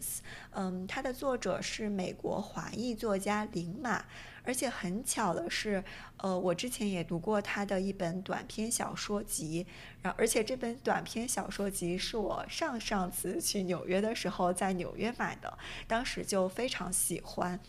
嗯，但是我迟迟没有读他的这本长篇小说，是因为当时我看到他的简介说这是一个僵尸故事，我就是对这种题材没有什么兴趣。然后直到我上次再去纽约的时候，哎，突然就想读一个和纽约相关的故事，然后于是又重新开始读这本书。呃，当时就觉得非常应景，因为其中有一段是写他在，呃，是叫 Brand Park 附近上班，然后当时去什么 Brand Park 附近的那些小街道里吃午餐，然后我一搜地图，就是在我公司纽约办公室的附近，而且当时我就是坐在那个附近的咖啡馆等火车，然后就被这个小小的重合惊喜到。所以我想把这本书推荐给你们，因为我觉得如果住在纽约的话，会发现很多这些小的细节，呃，可能是不住在纽约的人没有办法发现的。嗯，嗯那这本书讲了什么呢？首先我要说，这本书是在二零一八年出版的，这个时间很重要。呃，为什么我要强调这个呢？是因为这本书的一个大背景是说，世界上正在流行一种瘟疫，而且这个瘟疫是起源于深圳，所以又叫做深 fever。那染上这种疾病的人，他就会变成僵尸。嗯，但是它和僵尸片里的那种僵尸不不太一样，是因为这些僵尸并没有攻击性。呃，染上这种病毒的人，他们只会一遍一遍的去做自己日常当中的一些琐事。比如说他在里面写了一个人，呃，这个人是在时尚行业工作，他染病后就会一遍一遍的去试他衣柜里的衣服，并且摆出各种各样就是 Instagram 那种风格的 pose。而且他这个呃，这个作者写了，就是瘟疫爆发后以后世界上的各种种种的怪象，比如说人们在社交媒体上玩梗，然后讨论要不要戴口罩，以及各种国际航班熔断、设置旅游禁令等等的这些这些社会怪现象，但同时。你又会觉得这些这些现象在嗯，就是新冠期间，我们又都是亲眼目睹到的，所以就会觉得说，哎，这个作者是不是提前看到了新冠期间的这种各种怪现象，所以能写在他的这个小说当中？那这本书的主人公呢，他是这场呃这场瘟疫当中幸存下来的几个人之一。呃，所以这本书就是在描写当下这种瘟疫大流行，以及和他对过去的一些回忆当中交错展开，并且借此讨论了诸如资本主义、消费主义、移民，然后以及移民和自己国家关系等等的主题。那这也是最开始我对这本书不太感兴趣的一个原因，是因为我不太喜欢读这种。大杂烩的作品，就因为它讨论了太多的主题，会让人觉得有一点点乱。但是这本书的作者在处理这些主题的时候，会写得非常的自然，一点都不刻意。就你不会觉得他是特意的去写这么一个主题而而去写这个故事。呃，比如说他当中去暗讽了消费主义的一个情节。呃，这里我也给大家剧透一下，就是他。他本来是生活在纽约的，但是在瘟疫大流行以后，他就离开了纽约，遇到了几个同样的幸存者。于是加入他们一起往芝加哥方向开。那他们为什么要去芝加哥呢？是因为他们这个小团体里面的一个领导一直说，呃，在芝加哥附近有一个庇护所。那如果我们看过这种僵尸题材的电影，就大家想象的庇护所应该是一个人类的一个小社会，大家聚在一起，什么种地种菜，呃，在试图建立起一种文明。嗯，但是他们到达这个庇护所以后，发现其实就是一个大的 shopping mall，而且已经。废弃了。然后这个领导，呃，在他小的时候，他一直呃，因为他爸爸妈妈一直不在家，所以他的青少年时期大概都是在这个 shopping mall 里面一直在游荡。所以他对这个 shopping mall 是有一种类似于乡愁的地方。嗯，然后他们在这个 shopping mall 当中，呃，他们就是每一个人去选了一家商店去就当自己的一个卧室。所以有的人选择了 J 呃 J Crew，有的人选择了什么 Journeys 什么鞋店，各种各种。所以你就会觉得有一种很荒诞的感觉，就是在世界末日里面，我住在 J Crew 里面是一种什么样的感觉？另外，我很喜欢这本书，是他回忆父母的情节，因为他的父母是就是从中国移民到美国的第一代，所以它里面描述的父母的这些困境，有一些是我们很熟悉的。我最最喜欢的是这个。呃，就这个女主人公其实已经相当于移民的二代，但她是出生在福建。然后里面有一段描写她呃在小的时候去福建逛夜市的这么一个情景，我我非常非常喜欢这一段，是因为她发明了一个词叫呃福州 night feeling，然后这里面有一大段的描写，我我非常喜欢他说的这种感觉，嗯，他说这种感觉就像是在一个肮脏的偏僻小巷里面喝一口冰镇可乐。有一种那种偷偷摸摸的快乐，然后他也说这里面有一种类似性欲的东西，就是一种好像就是有有有一种种欲望，但你又不能把这个欲望放在明面上来讲。然后这个说法我就很能 get 到，我不知道你们，但我非常喜欢，非常怀念国内夜晚就是车水马龙的那种夜市，很有烟火气。我我觉得那种烟火气是很难在比如说美国或者欧洲感受到的。嗯，但是我我又一直表达不出来这种感觉，但我觉得这个作者是很精准的把我的这种感受说出来了。嗯，另外我也非常推荐林马的的这个作家，就包括他之前的那本书，是因为我非常喜欢他的文风。就我大概总结一下，就是一种千禧一代颓废风。就他的笔下大部分都是一个女性，然后这个女性身上有一种气质，就是被生活按在地上反复摩擦，就非常非常的丧。但因为就很丧，以后又会有一种就无所顾忌、很洒脱的这种气质。就我有点天不怕地不怕，世界能把我怎么样的这种感觉，我我非常喜欢，就她女她的这些女主人公的气质，所以非常推荐。嗯嗯，我对于这个作者的背景还挺好奇的，就是想知道说他是他自己是二代移民吗？还是他有在中国生活的经验？嗯，就这本书里面的这个女主人公，其实和她的背景非常相像。就他们都是呃在福州出生，然后父母是小的时候就移民到美国，然后她应该也是五六岁的时候从福州移民到了犹他。然后在她的短篇小说集里面，她也写了一篇，一个妈妈带着小女孩在犹他就人生地不熟，然后去别人家里做家政，呃，就相当于给人家看屋子的这么一个工作。然后我觉得这完全就是他。小的时候的一种经历吧，嗯，挺有意思的。哎，这个书里面得了僵尸病毒以后，具体的症状是人和人都不一样吗？我我觉得这里面的僵尸病毒有一种隐喻吧，因为他们里面的这些僵尸病毒得了以后，大家都是变成很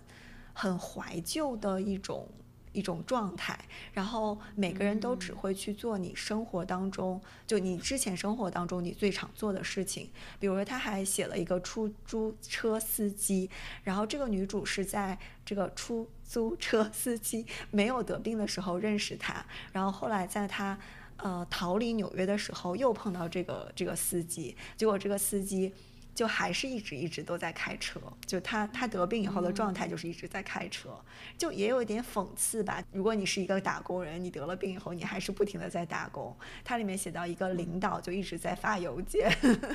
就一直在坐在电脑前发邮件。我在想，如果我得了这个病毒，我会干什么呀？我也在想这个，你会干什么呀？啊，我想到我工作上的事情，已经开始头疼了。就可能会就打开关闭打开关闭 Excel 表格吧。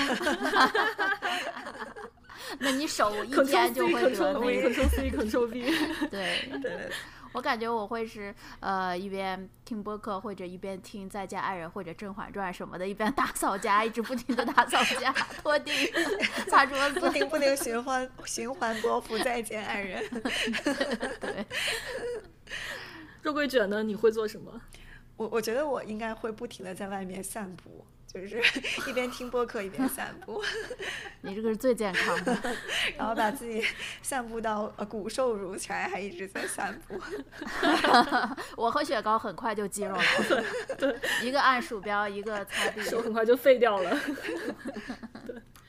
今年我读了两本马伯庸的书，非常想推荐给大家。这两本书都聚焦了打工人的故事。嗯，第一本书想推荐的是《长安的荔枝》。嗯，这本书取材自杜牧的那句“一骑红尘妃子笑，无人知是荔枝来”。它讲述了长安城的一个小吏叫李善德，他要给皇帝从岭南运来新鲜的荔枝到长安为贵妃庆生。岭南相当于广东、福建那里啊，那要运送荔枝到长安且保持新鲜，几乎是一件不可能完成的任务。李善德他在故事的开头。嗯，是一个苦哈哈的房奴，他要还房贷，然后因此就被他的领导拿捏，于是就给他派发了这个不可能的任务。但他想到自己的家人，就决定放手一搏。他四处寻求让荔枝保鲜的方式方子，却被一路刁难，甚至被神秘力量追杀。后来他卷入了朝堂之争，陷入了死局。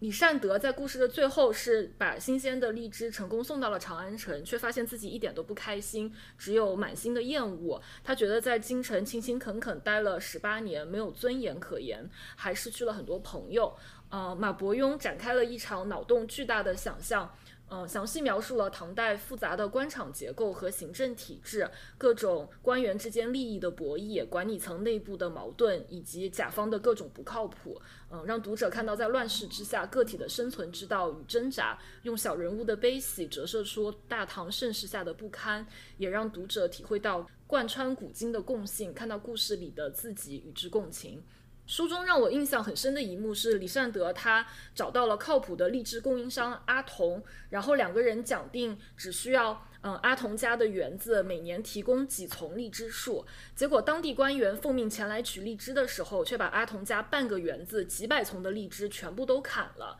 这是因为远在京城的甲方杨国忠突然临时改了需求，他要从原来的几丛增加到三十丛。因为除了杨贵妃，他的各种皇亲国戚也想吃荔，沾亲带故的都想吃荔枝。然后他这个三十丛的命令一层一层传达到各级地方政府，三十丛就变成了五十丛，五十丛变成一百丛。然后每一个办事的人都想多留一点余量，最后就变成了几百丛，让阿童家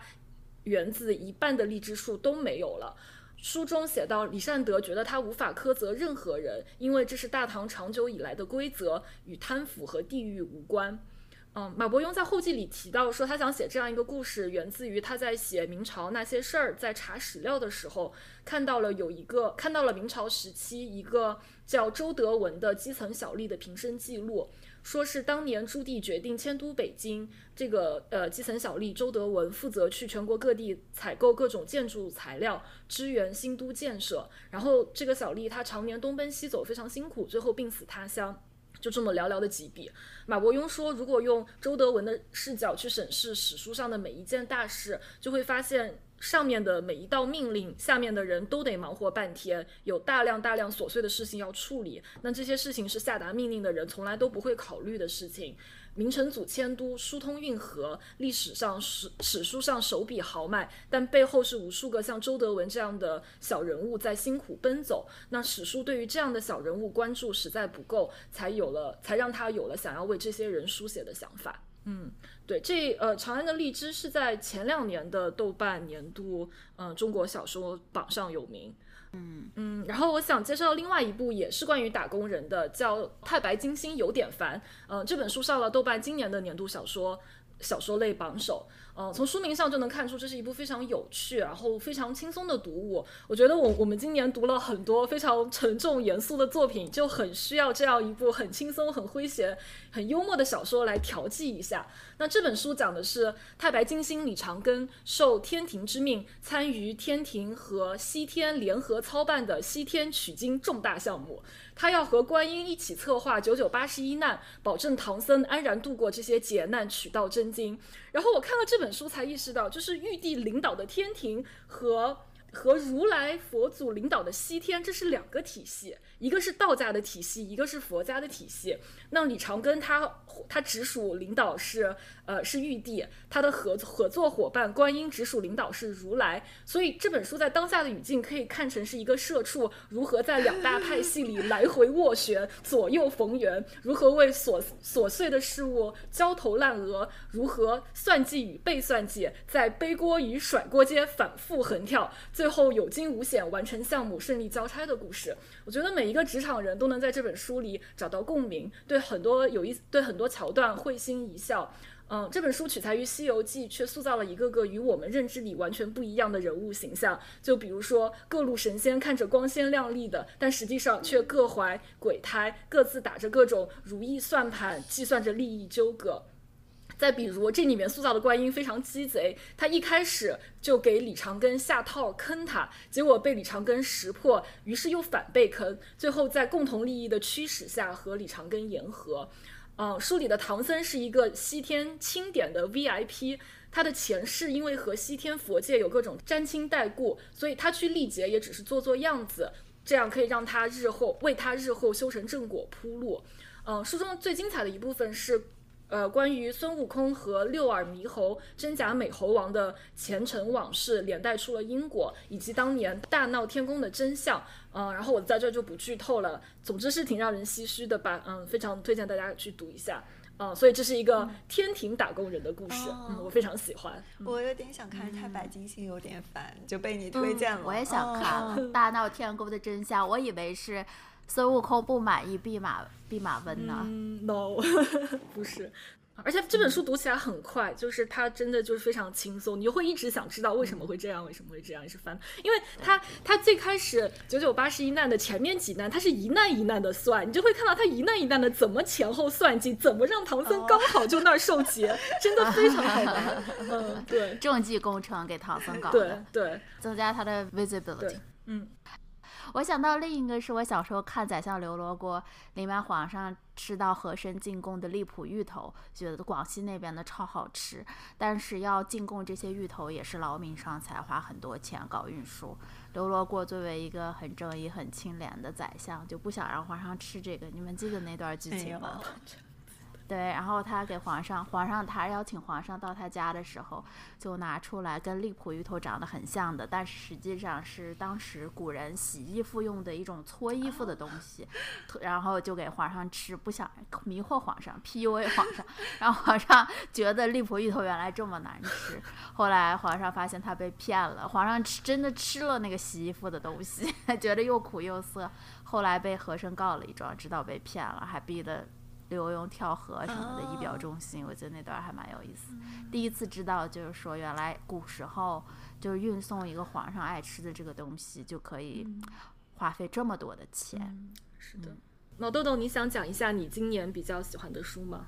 嗯。我今年看的书不多，我看的书都是咱们播客已经聊过的了，所以我就想简单聊一下《老派少女购物路线》。我喜欢这个书，是因为我正好是在去台湾的路上看的这个书。这个书是台湾作家洪爱珠的一个散文集，里面主要是以食物为主题的，小到她平时厨房用的这些器物，啊，大到就是平时家宴上面他们吃的东西。总之，你能感觉洪爱珠这个作者是非常非常热爱生活、热爱美食的，在美食中间。但他还穿插了他和他母亲还有外婆他们三代人对食物还有他们之间的亲情的关系吧。嗯，我最喜欢的一章是讲凤梨酥的。他在里，因为我是非常喜欢吃凤梨酥的。我去台湾的时候也吃了好多好多凤梨酥。我觉得胡爱珠描写食物的时候，他不仅能写出食物本身的这种。呃，味道啊，还有品质描写的非常的细腻，用词很精准，嗯，有他自己特色。他还能把这些食物跟生活的道理联系在一起，或者他对生活一种观察吧。他里面写了一段，就是说。无人察觉凤梨酥，它长得太简单。我们是多么乐于装饰的一个社会，不知道怎么竟放过了这种饼，任它极简到毫无线索。肚里换了其他馅料，如草莓馅儿、水果馅儿，或者是馅馅子里藏咸蛋黄，面儿上永远相同，不多解释。因此，我吃不了外形花里胡哨的凤梨酥，心形的显得多滥情。凤梨酥太直白，台台湾岛形状的又太本土主义，都没有好过方形。所以我觉得，嗯，他真的是从食物方面能看出来，他非常的热爱生活吧。他还写了一些台湾的这种呃风土民俗。所以我在看的时候，正好我去台北逛了迪化老街嘛，那条老街它上面就是一些铺子卖一些干货啊、干果啊什么的。洪爱珠在他书里面也提到，他和他的母亲去老街购物啊，买茶呀，买一些中式的点心、玫瑰酥糖这这种体验。所以我去逛迪化老街的时候，我就特别有感觉。我记得我们当时去迪化老街，台湾的朋友带我们进了一家店，我忘了那家店叫什么名字了。但是我在里他们家里面做的东西是一种蒸的糕，像那种蒸的馒头，但是是很糯叽叽的，是蒸出来的，上面会点一些桂花一样的东西或者别的，可能有一些像雪糕，像南京那边的，呃，比如说桂花糯米啊这些的，他还会给你配茶，正好店外就有一个。木凳子，你就可以坐在那儿边喝茶边吃他们蒸出来的那种米糕。总之，这个体验就是非常的有感觉吧。对，在此我还要特别推荐一下，如果对迪化老街感兴趣，可以看一下陶喆的这个。啊，vlog，他有 他做了三集跟他老婆逛迪化老街的这个呃这个 YouTube 视频，还蛮有意思的。他老婆在那里面采购各种喜欢吃的东西，还给他分配了任务，就是写了一个单子，上面把各种中药材用英文写出来，让陶喆在一个小时之内 在迪化老街上采购全这些东西，所以还蛮有意思。哎，迪化老街是相当于台湾美食小吃街这种地方吗？它是呃美食小吃加风情街吧。其实吃美食小吃，我觉得大部分市民本土市民还是去喜欢去夜市。它的那个迪化老街就是非常有传统风情，它两边都是那种古嗯民国时期的那种。嗯，木质的别墅建筑也有书店，最有名的是一家叫郭怡美的书店。那个书店以前就是在那边做茶叶生意，做到很大的一户大户人家的豪宅，里面就是书店，里面有咖啡馆，然后基本上就是像骑楼一样，两边都是，呃，会有一些老字号的店卖干果、卖乌鱼子酱，嗯，还卖一些这种姜茶啊什么的东西，还有卖酥糖或者点心的店吧，嗯。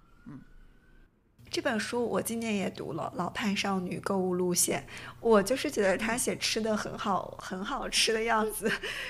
对对对，然后我还特意去呃谷歌了这个作者的照片，然后她就是那种长得很胖很圆润的女生，就一看就是吃的很好，然后又很会做饭的女生。嗯，然后我读这本书的时候，我就想起来我们之前一起读的那一本。Crying in H Mart 的那本书，就两本书其实都写的蛮像的，就是讲呃女儿和妈妈，然后都是通过食物连接在一起的。然后那本书我觉得更侧重是讲她和妈妈的感情，然后这本更多的是食物，然后在食物当中有写她和她妈妈的一些故事，然后是很感人的，尤其是她。因为两本书的妈妈其实都是因病去世，然后它里面有写到，嗯，他在最后就他妈妈生命的最后，他给他妈妈插粥的那个故事，然后我就非常感动。嗯，对，是，而且红爱珠其实是台湾版，还是我看的是台湾版的《Crying in H Mart》中，嗯，那个繁体版的，它是台湾那版的序的作者。了解了解，所以我我能想象为什么找他写序。是，而且他的文笔非常的有古人的风格，他有时候会用四个字、四个字的这种。我不知道是因为台湾的这个中文和我们的中文不太一样，文法不太一样，还是他自己的风格。反正读起来就觉得哇，他好会写啊，感觉他有很强的古文底蕴、诗词底蕴。对我读的时候就觉得很顺畅，就他写东西呃不会用很多长句，然后是很短的句子，然后但是你觉得他的节奏非常好，嗯。哎，说到这个，我我可以岔一下，也是呃讲食物的，就是我前两天发在我们群里的讲《繁花》的食物，他是采访了一个上海，其实我没有知道那个作者本身的工作是什么，但他是《繁花》这部剧的美食顾问，然后那篇文章就讲到他是怎么给《繁花》这部剧设计各种各样的食物，然后其中我就特别想吃宝总泡饭。哎，泡饭里面本身就是白粥，对不对？白饭对，泡饭就是白煮饭，但是就是精髓实际上是在配的那些小菜，对吧？在小菜里。嗯，我看到 B 站上有人复刻宝总泡饭，然后里面很多小菜我都没有吃过，像蟹糊。我感觉那些东西要很新鲜。我以为你会知道，因为你是南京人。我觉得这是南方才会有的精致。我们是苏北人呀，我们苏北人怎么配吃那么精致的东西呀？哎，蟹蟹糊是蟹黄，好像是蟹黄，好像是新鲜的蟹黄还是怎样？我不太我不太了解。嗯，还是有酱。我看到 B 站做的是他专门买了蟹糊酱，他是直接是那种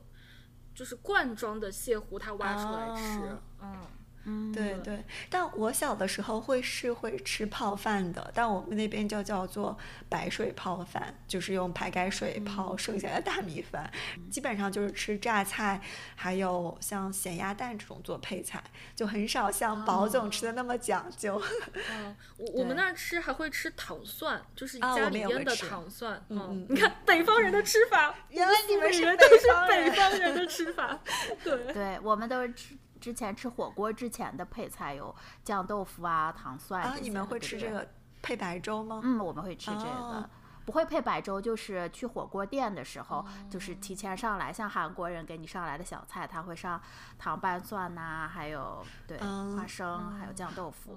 然后另外一个这个《繁花食谱》里面当中提到的是排排骨年糕，我也是从来没有听过这个这道菜。这个是我在上海上学的时候会经常吃的一个，因为我们食堂有这道菜。然后还有。还有我们食堂里面会做一种叫做大排面，也是做的很大的排骨，然后配在面上，那个是我最爱最爱的一道菜。听上去是碳水炸弹啊！对对对，是是很油腻。因为排骨是炸的嘛，对对对排骨年糕是是嗯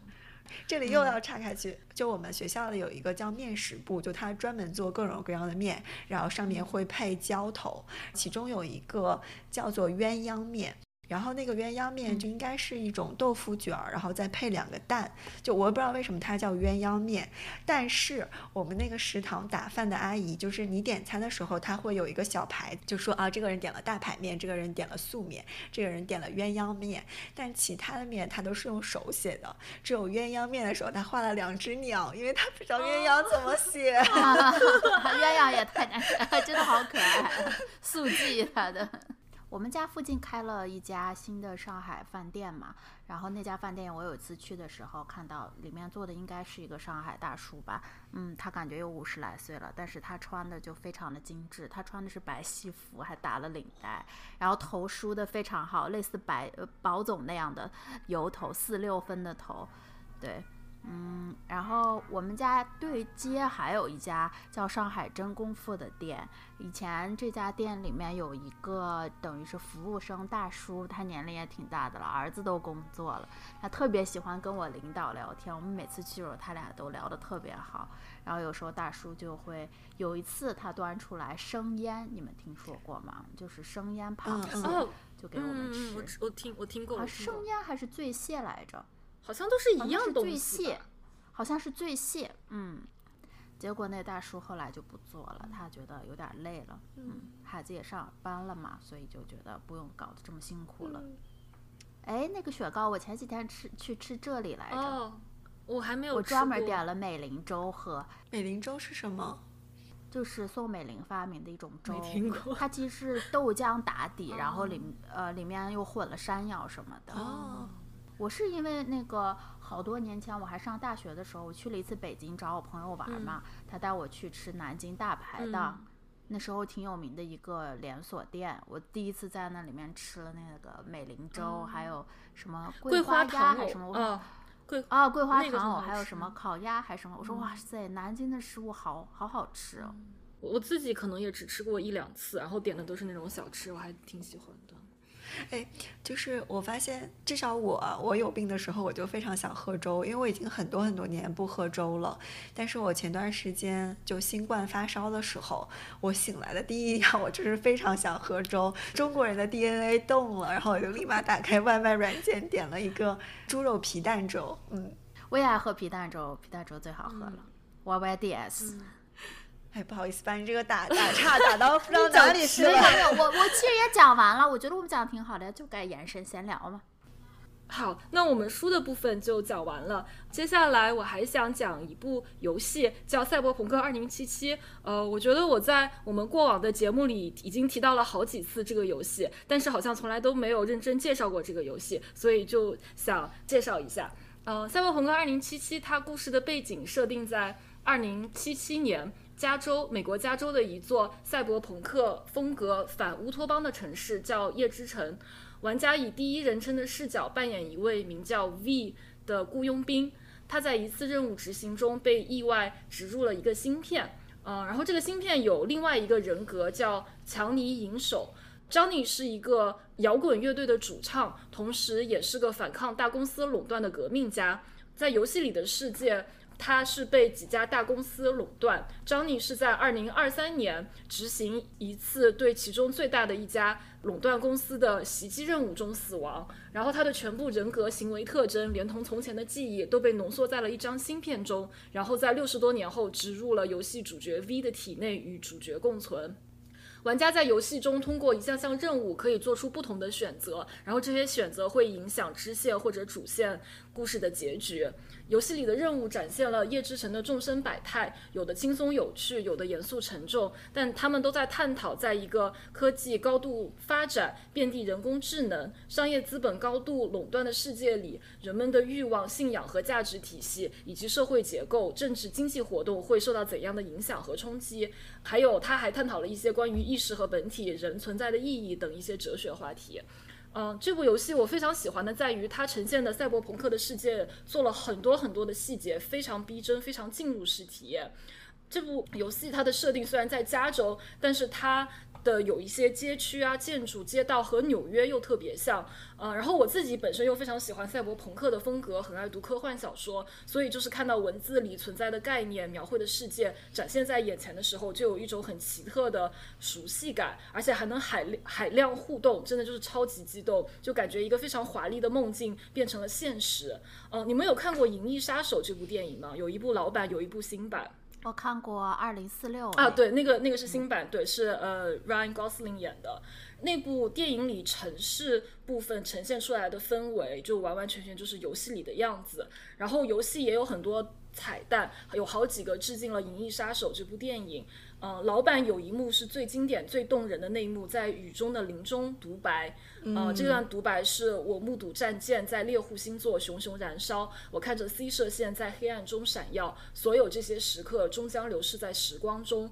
一如眼泪消失在雨中，死亡的时刻到了。就这段独白在游戏里，呃，有这个角色的墓碑和这句林中独白在。呃，就是刻在一个墙上，然后在某个建筑物的平台上，你还可以找到一个残破的仿生人跪倒在地，姿势跟电影里雨中的最后那一幕是一样的。嗯，然后游戏还有一个很有趣的地方在于它的汉化做得很好。就前面说芯片人格张 y 他是个摇滚乐手，他有个乐队。呃，原版游戏因为是英文嘛，所以很多主线和支线的任务都是取自非常经典的英文摇滚歌曲。然后在官方汉化之后，这些任务的名称都改成了中国乐队、中国摇滚乐队的歌。就比如他用了痛仰、万青、新裤子他们的歌。然后我本身也是这些乐队的歌迷嘛，听过所有这些歌，所以玩游戏的时候这种进入感又加深了一分。然后这部游戏的主线支线，还有今年新出的一个资料片，我在全部玩完了。我的游戏时间大概有一百六十多个小时，今年。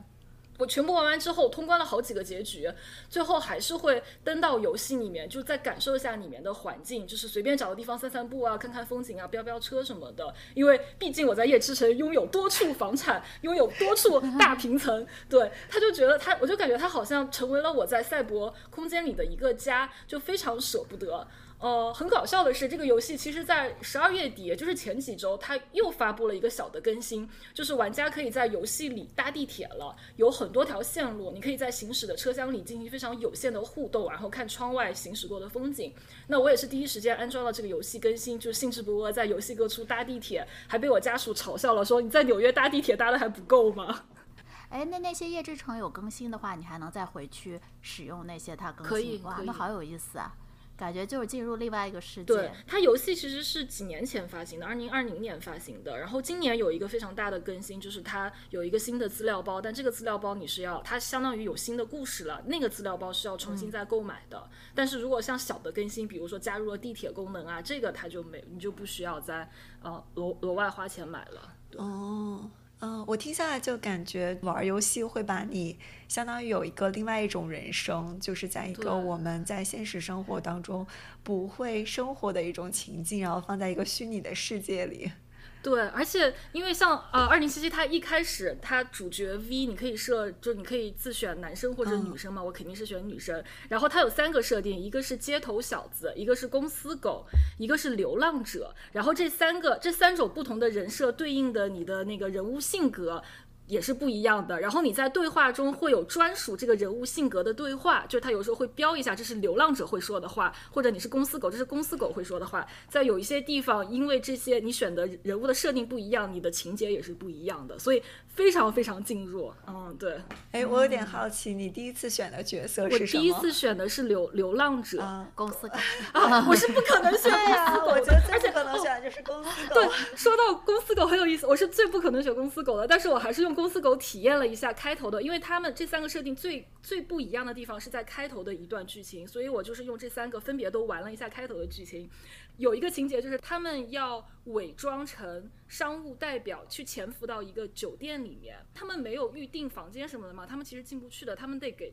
跟前台周旋。如果你是公司狗的话，你可以用公司狗很命的态度，大声的辱骂前台，逼着他给你开门。但是其他两个就不会，其他你就要另外想法子进去。所以真的还是挺有意思的。对。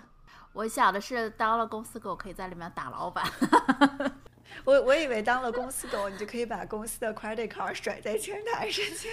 用钱砸死你，这是我们公司领导的钱。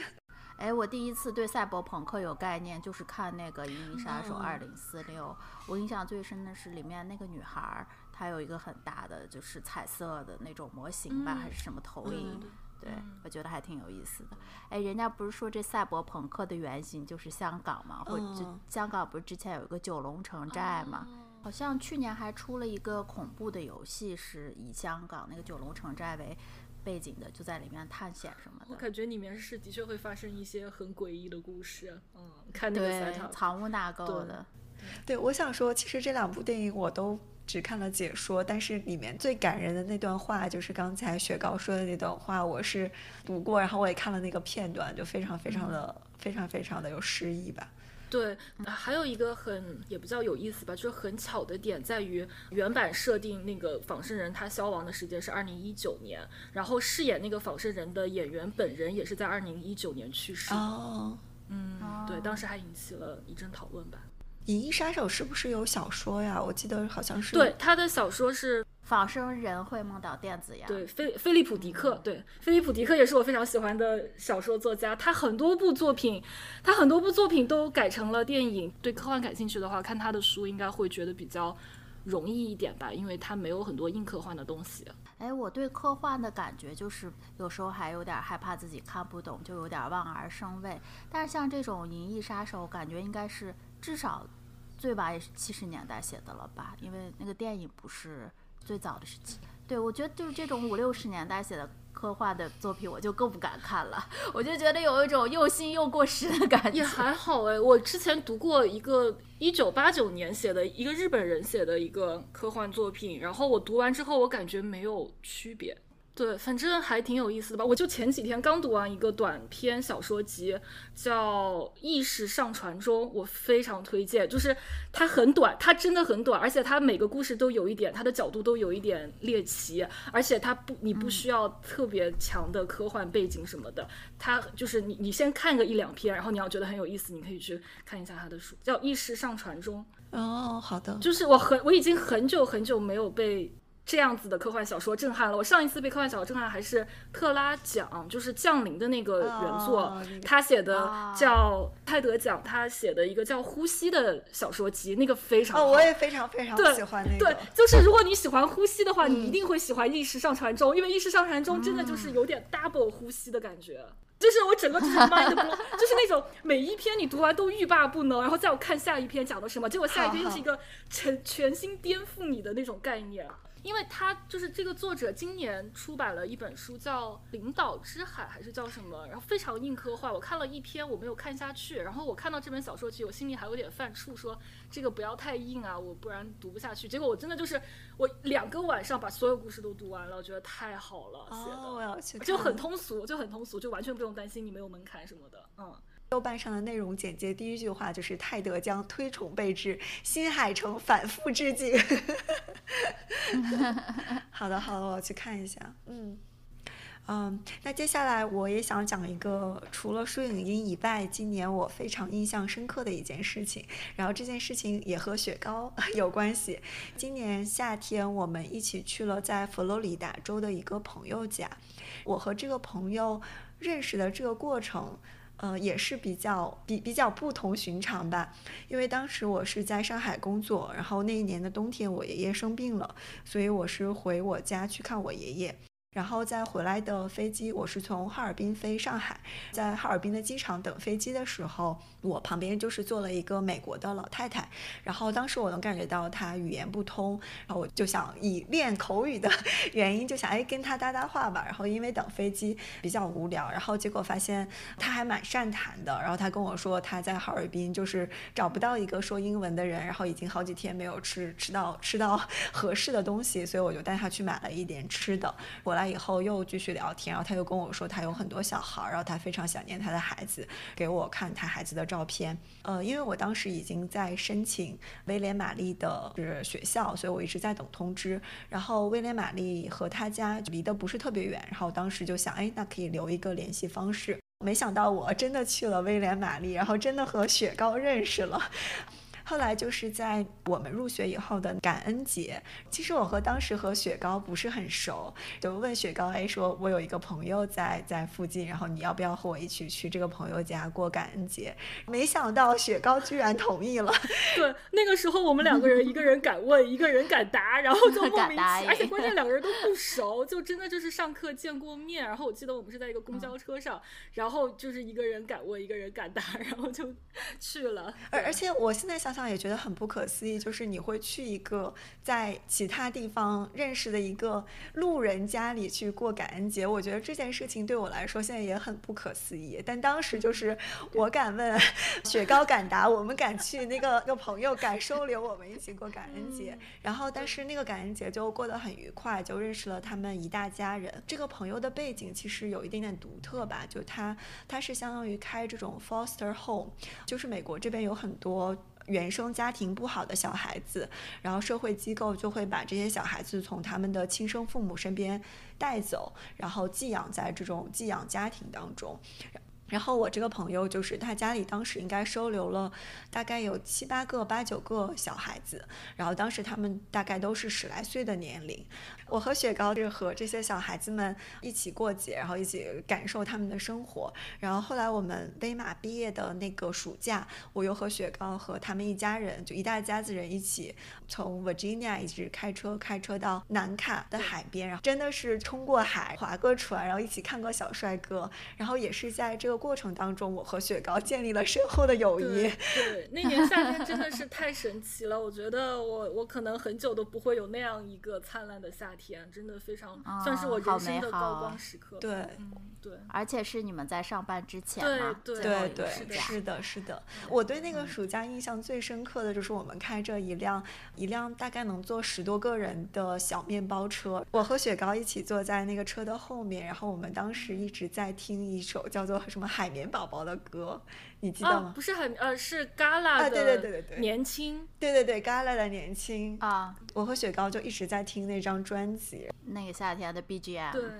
当时我们是二零一三年，所以现在刚好是有十年的时间了。我和雪糕，嗯，这些年里面回去大概能有四五次吧，就是过节的时候，有的时候是圣诞节，有的时候是感恩节，我会觉得我自己在。见证就是这一家小孩儿还有大人之间的一种变迁。我每年回去，然后每一个人身上都有不一样的变化，然后有一些变化是好的，但大部分时候的变化是是有一点点让人伤心的。对，或者是感觉就是他们跟家里人的关系的变化。因为毕竟我们那十十多年前去的那个时候，小孩子有的特别小，然后十多年后他们成长成为一个什么样的人，是我们那个时候没有办法想象的。嗯嗯。然后今年暑假是我们已经大概有四五年没有回去，然后又重新回去，有有很多变化，让我觉得还。嗯，还蛮感动的吧。首先是我这个朋友，她结婚了，她是一个女性，就她是一个 lesbian，然后她是和她高中老师结一起结婚，她的高中老师大概比她大十多岁吧，应该。她给我们看她当时高中老师的照片，就真的是一个非常美的那种美国甜心式的人物。对，是金发卷发，然后很甜的那种感觉，就脾气很好，很耐心，对学生很有爱的一种老师的形象。然后我们就问这个朋友，这个朋友说他当时在高中的时候就非常喜欢这个老师。他们现在应该，我朋友应该已经快六十岁了，那个老师应该也已经六十多了吧，就会觉得他们穿越了人生三四十年的时间，然后终于走到了一起，这是让我很感动的一个点。另外一个点，我觉得雪糕可以讲，呃，艾米丽和艾比就是他们因为 K-pop 重新和解，就是他们家有一对亲生的姐妹，他们俩是一起被收养的，一个叫 Emily，一个叫 Abby。然后在十多年前我们去他们家拜访的时候，甚至是在之后的几年，我们又陆续去过。Emily 跟 Abby 的关系一直就挺。挺僵的，就是两个人谁都不理解谁，谁都不想跟对方说话。但是我们今年回去的时候，意外的发现他们的关系变好了。原来是因为艾比特别喜欢 K-pop，艾米丽一天到晚听艾比看 K-pop 之后，也跟着他听，结果发现艾米丽也也喜欢上了 K-pop。艾比她其实是对整个亚洲文化都很感兴趣，所以她不但 K 听 K-pop，她还看了很多中国的古偶。就是她就是把 把我我们俩拉到她的电视机面前，一部剧一部剧的给我们讲的时候，我们两个人都震惊了，因为很多那些我们都没有看过，就是只是在在新浪热搜上看过，或者是看过解说之类的，就是很多那些古偶。就是艾比都知道，艾比知道很多就是顶流的名字，所有的顶流名字他真的他都知道。然后 Emily 也是因为这样的原因跟艾比关系越来越好，他们有了共同的话题。然后在今年的时候，我们就看到他们真的就是跟以前完全不一样了，甚至艾 Emily 就是姐姐她。他会说，就是说他知道他跟艾米丽之前关系不好，他跟他妹妹关系不好，但是正是因为对于 K-pop，对于这种古偶共同的喜好，然后他觉得他跟他的妹妹更亲近了，所以他还挺开心的。嗯，对。嗯，我从来没有想到我会跟一个美国的女孩子一起聊中国的古偶。对。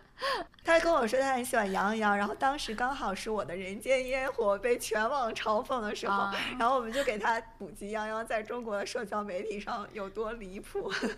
对他基本上报一个顶流，我们就说这个顶流他其实他塌房了。我们跟他报了很多人塌房的料，然后他都 就是他都非常的震惊。我觉得那天我们碎了一个二十岁少女的心。对对对，就他他所有的顶流，他说啊这个人很好，然后我们是说谁啊？他说蔡徐坤。然后说哦，他最近 塌房了。然后他说啊，我可喜欢张艺兴了。我说张艺兴在我的眼里大脑空空。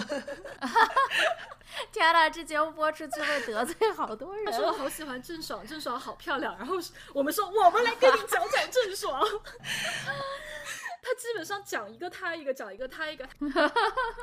这这这女孩有特殊体质，也许。嗯，但是我我当时就会觉得，真的是 K-pop 和中国古偶统一了全世界。对，因为我们如果要真的要讲关于这家人的故事，可以讲一个小时。我觉得，如果就我们俩单独做一期节目，我觉得可以。我今年还在得到上买了一个课程，是我最喜欢的李松蔚老师的心理学通识。啊，我觉得这个课程是非常正式的学术方面的一种科普吧，不是像平时公众号啊或者李松蔚老师的反馈实验一样，它是比较严谨的。啊，而且他每做几期就会给你布置作业，让你想一想怎么可以运用这些心理学的知识。我这几年对心理学比较感兴趣，所以我特别喜欢这个课程。嗯，我记得印象最深的是李松蔚老师有一，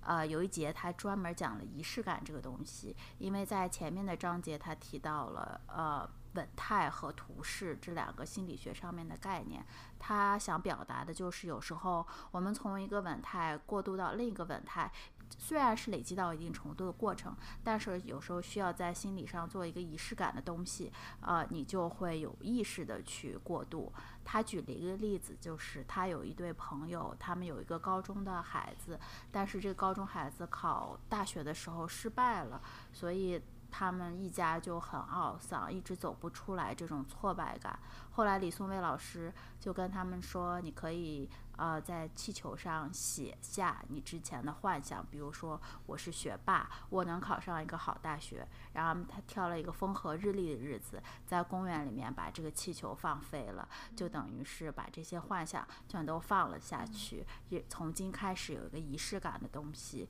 就是说我以后要踏踏实实的、脚踏实地的再去继续我的人生，继续我的学业吧。嗯，我看到这个感触很深，因为这几年我觉得我的事业没有特别的顺利，然后我总是有时候会沉浸在之前那个。事业那个坎儿的这个这个不好的经历的过程中，有时候我跟我的领导形容，就好像，嗯，你穿了一件毛衣，那个毛衣被挂在了一个钉子上，然后你怎么走往前走，好像那个钉子还在缠着你。所以我觉得这次李松蔚老师这个仪式感的概念对我很有启发，所以我就想，嗯，我要抛弃一些在职场上的这种幻想，比如说我以前有一个执念是觉得。嗯，我每做一个任务，我都应该学到一些东西，所以就导致我这个完美主义实在是太苛刻了，对自己，就导致我现在嗯有些项目我都没有办法开始完成，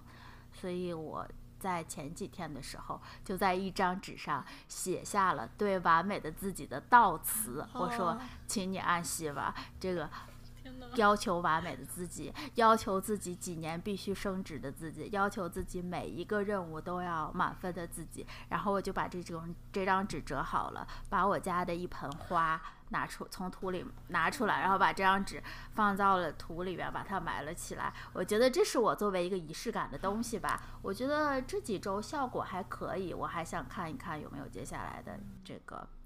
改变，但是我看到这个花的时候，我就会提示自己，就是那个完美的自己已经死去了，没有关系，你接受现在自己的状态就好了。嗯，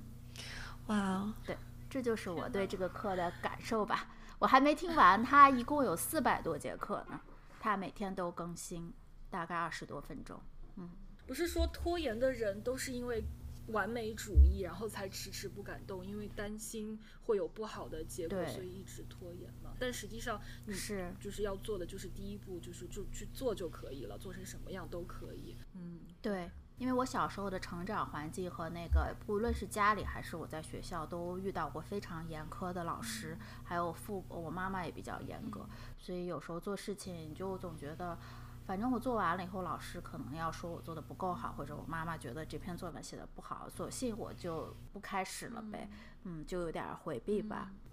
对，我觉得有的时候给自己一个心理暗示还是挺重要的。我觉得就是有时候就是自己和自己的一场战斗，就是太苛责自己了，给自己下下的规则。标准太高了。对，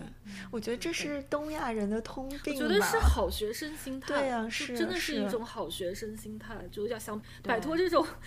这么长时间读书人的这种好学生心态，真的还是蛮难的。就是在那样一个环境下面。对，嗯。嗯，你很难不依靠外界的评价，就真的给自己一个，就拍一拍你自己肩膀，说，哎，你已经做得很好了，这样。像我，我比较我感感谢我妈，我真的难得感谢我妈的一点，就是她从来不要求我考第一，她每次都跟我说你中不溜就行了。所以反倒是我爸是一个很认真的人，但他也从来不苛求我要就是考前几名这种。每次就是我排名就是班上中不溜，十名、十十五、二十名都有，所以就他们也不会觉得怎么样。就是这一点我还挺感谢我家的。嗯嗯嗯，那那很幸福。我小时候最害怕的就是考不好，回去得给我妈交代。我觉得只要我能把我妈交代过去，我就过关了。你妈妈是一个很严厉的人，是吗？对，但是他其实严厉，就大部分在小学、初中到高中，他其实也不怎么管我了。我不知道他那时候发生了什么样的心理的变化，但是现在我记忆中很清晰的记得，高中他对我的要求就不那么高了。嗯，呃，其实也在工作啊，在这上面他没有对我有任何要求，他甚至希望我其实留在。老家本地找一份工作，稳定的工作，待在他们身边就好了。但这个是东亚父母所有 都想做的，就是希望小孩待在自己身边。对，因为像我妈，她经常说，我都后悔送你出国了。你要是像什么老家我几个表表姐表妹一样，然后就做一个无所谓的工作，然后生个小孩待在他身边该多好什么的。她，我觉得这是东亚父母的关系。好的，那我们这期的二零二三年书影音总结就到此结束了。这一期聊的时间非常长，也是对我们过去的一年做播客的一个总结吧。很高兴我们过去一年，我们三个人从一个小小的草台班子，不应该说是我们在纽约聊天的时候有初步的这个想法，到开始搭建这个小小的草台班子。然后一开始我们还不太会用这些剪辑软件，到现在我们三个已经可以收放自如，比肩随机波动了。那就请大家敬请期待我们下一期的精彩节目，谢谢，拜拜，拜拜。如果感到悲伤，我会陪你晒太阳。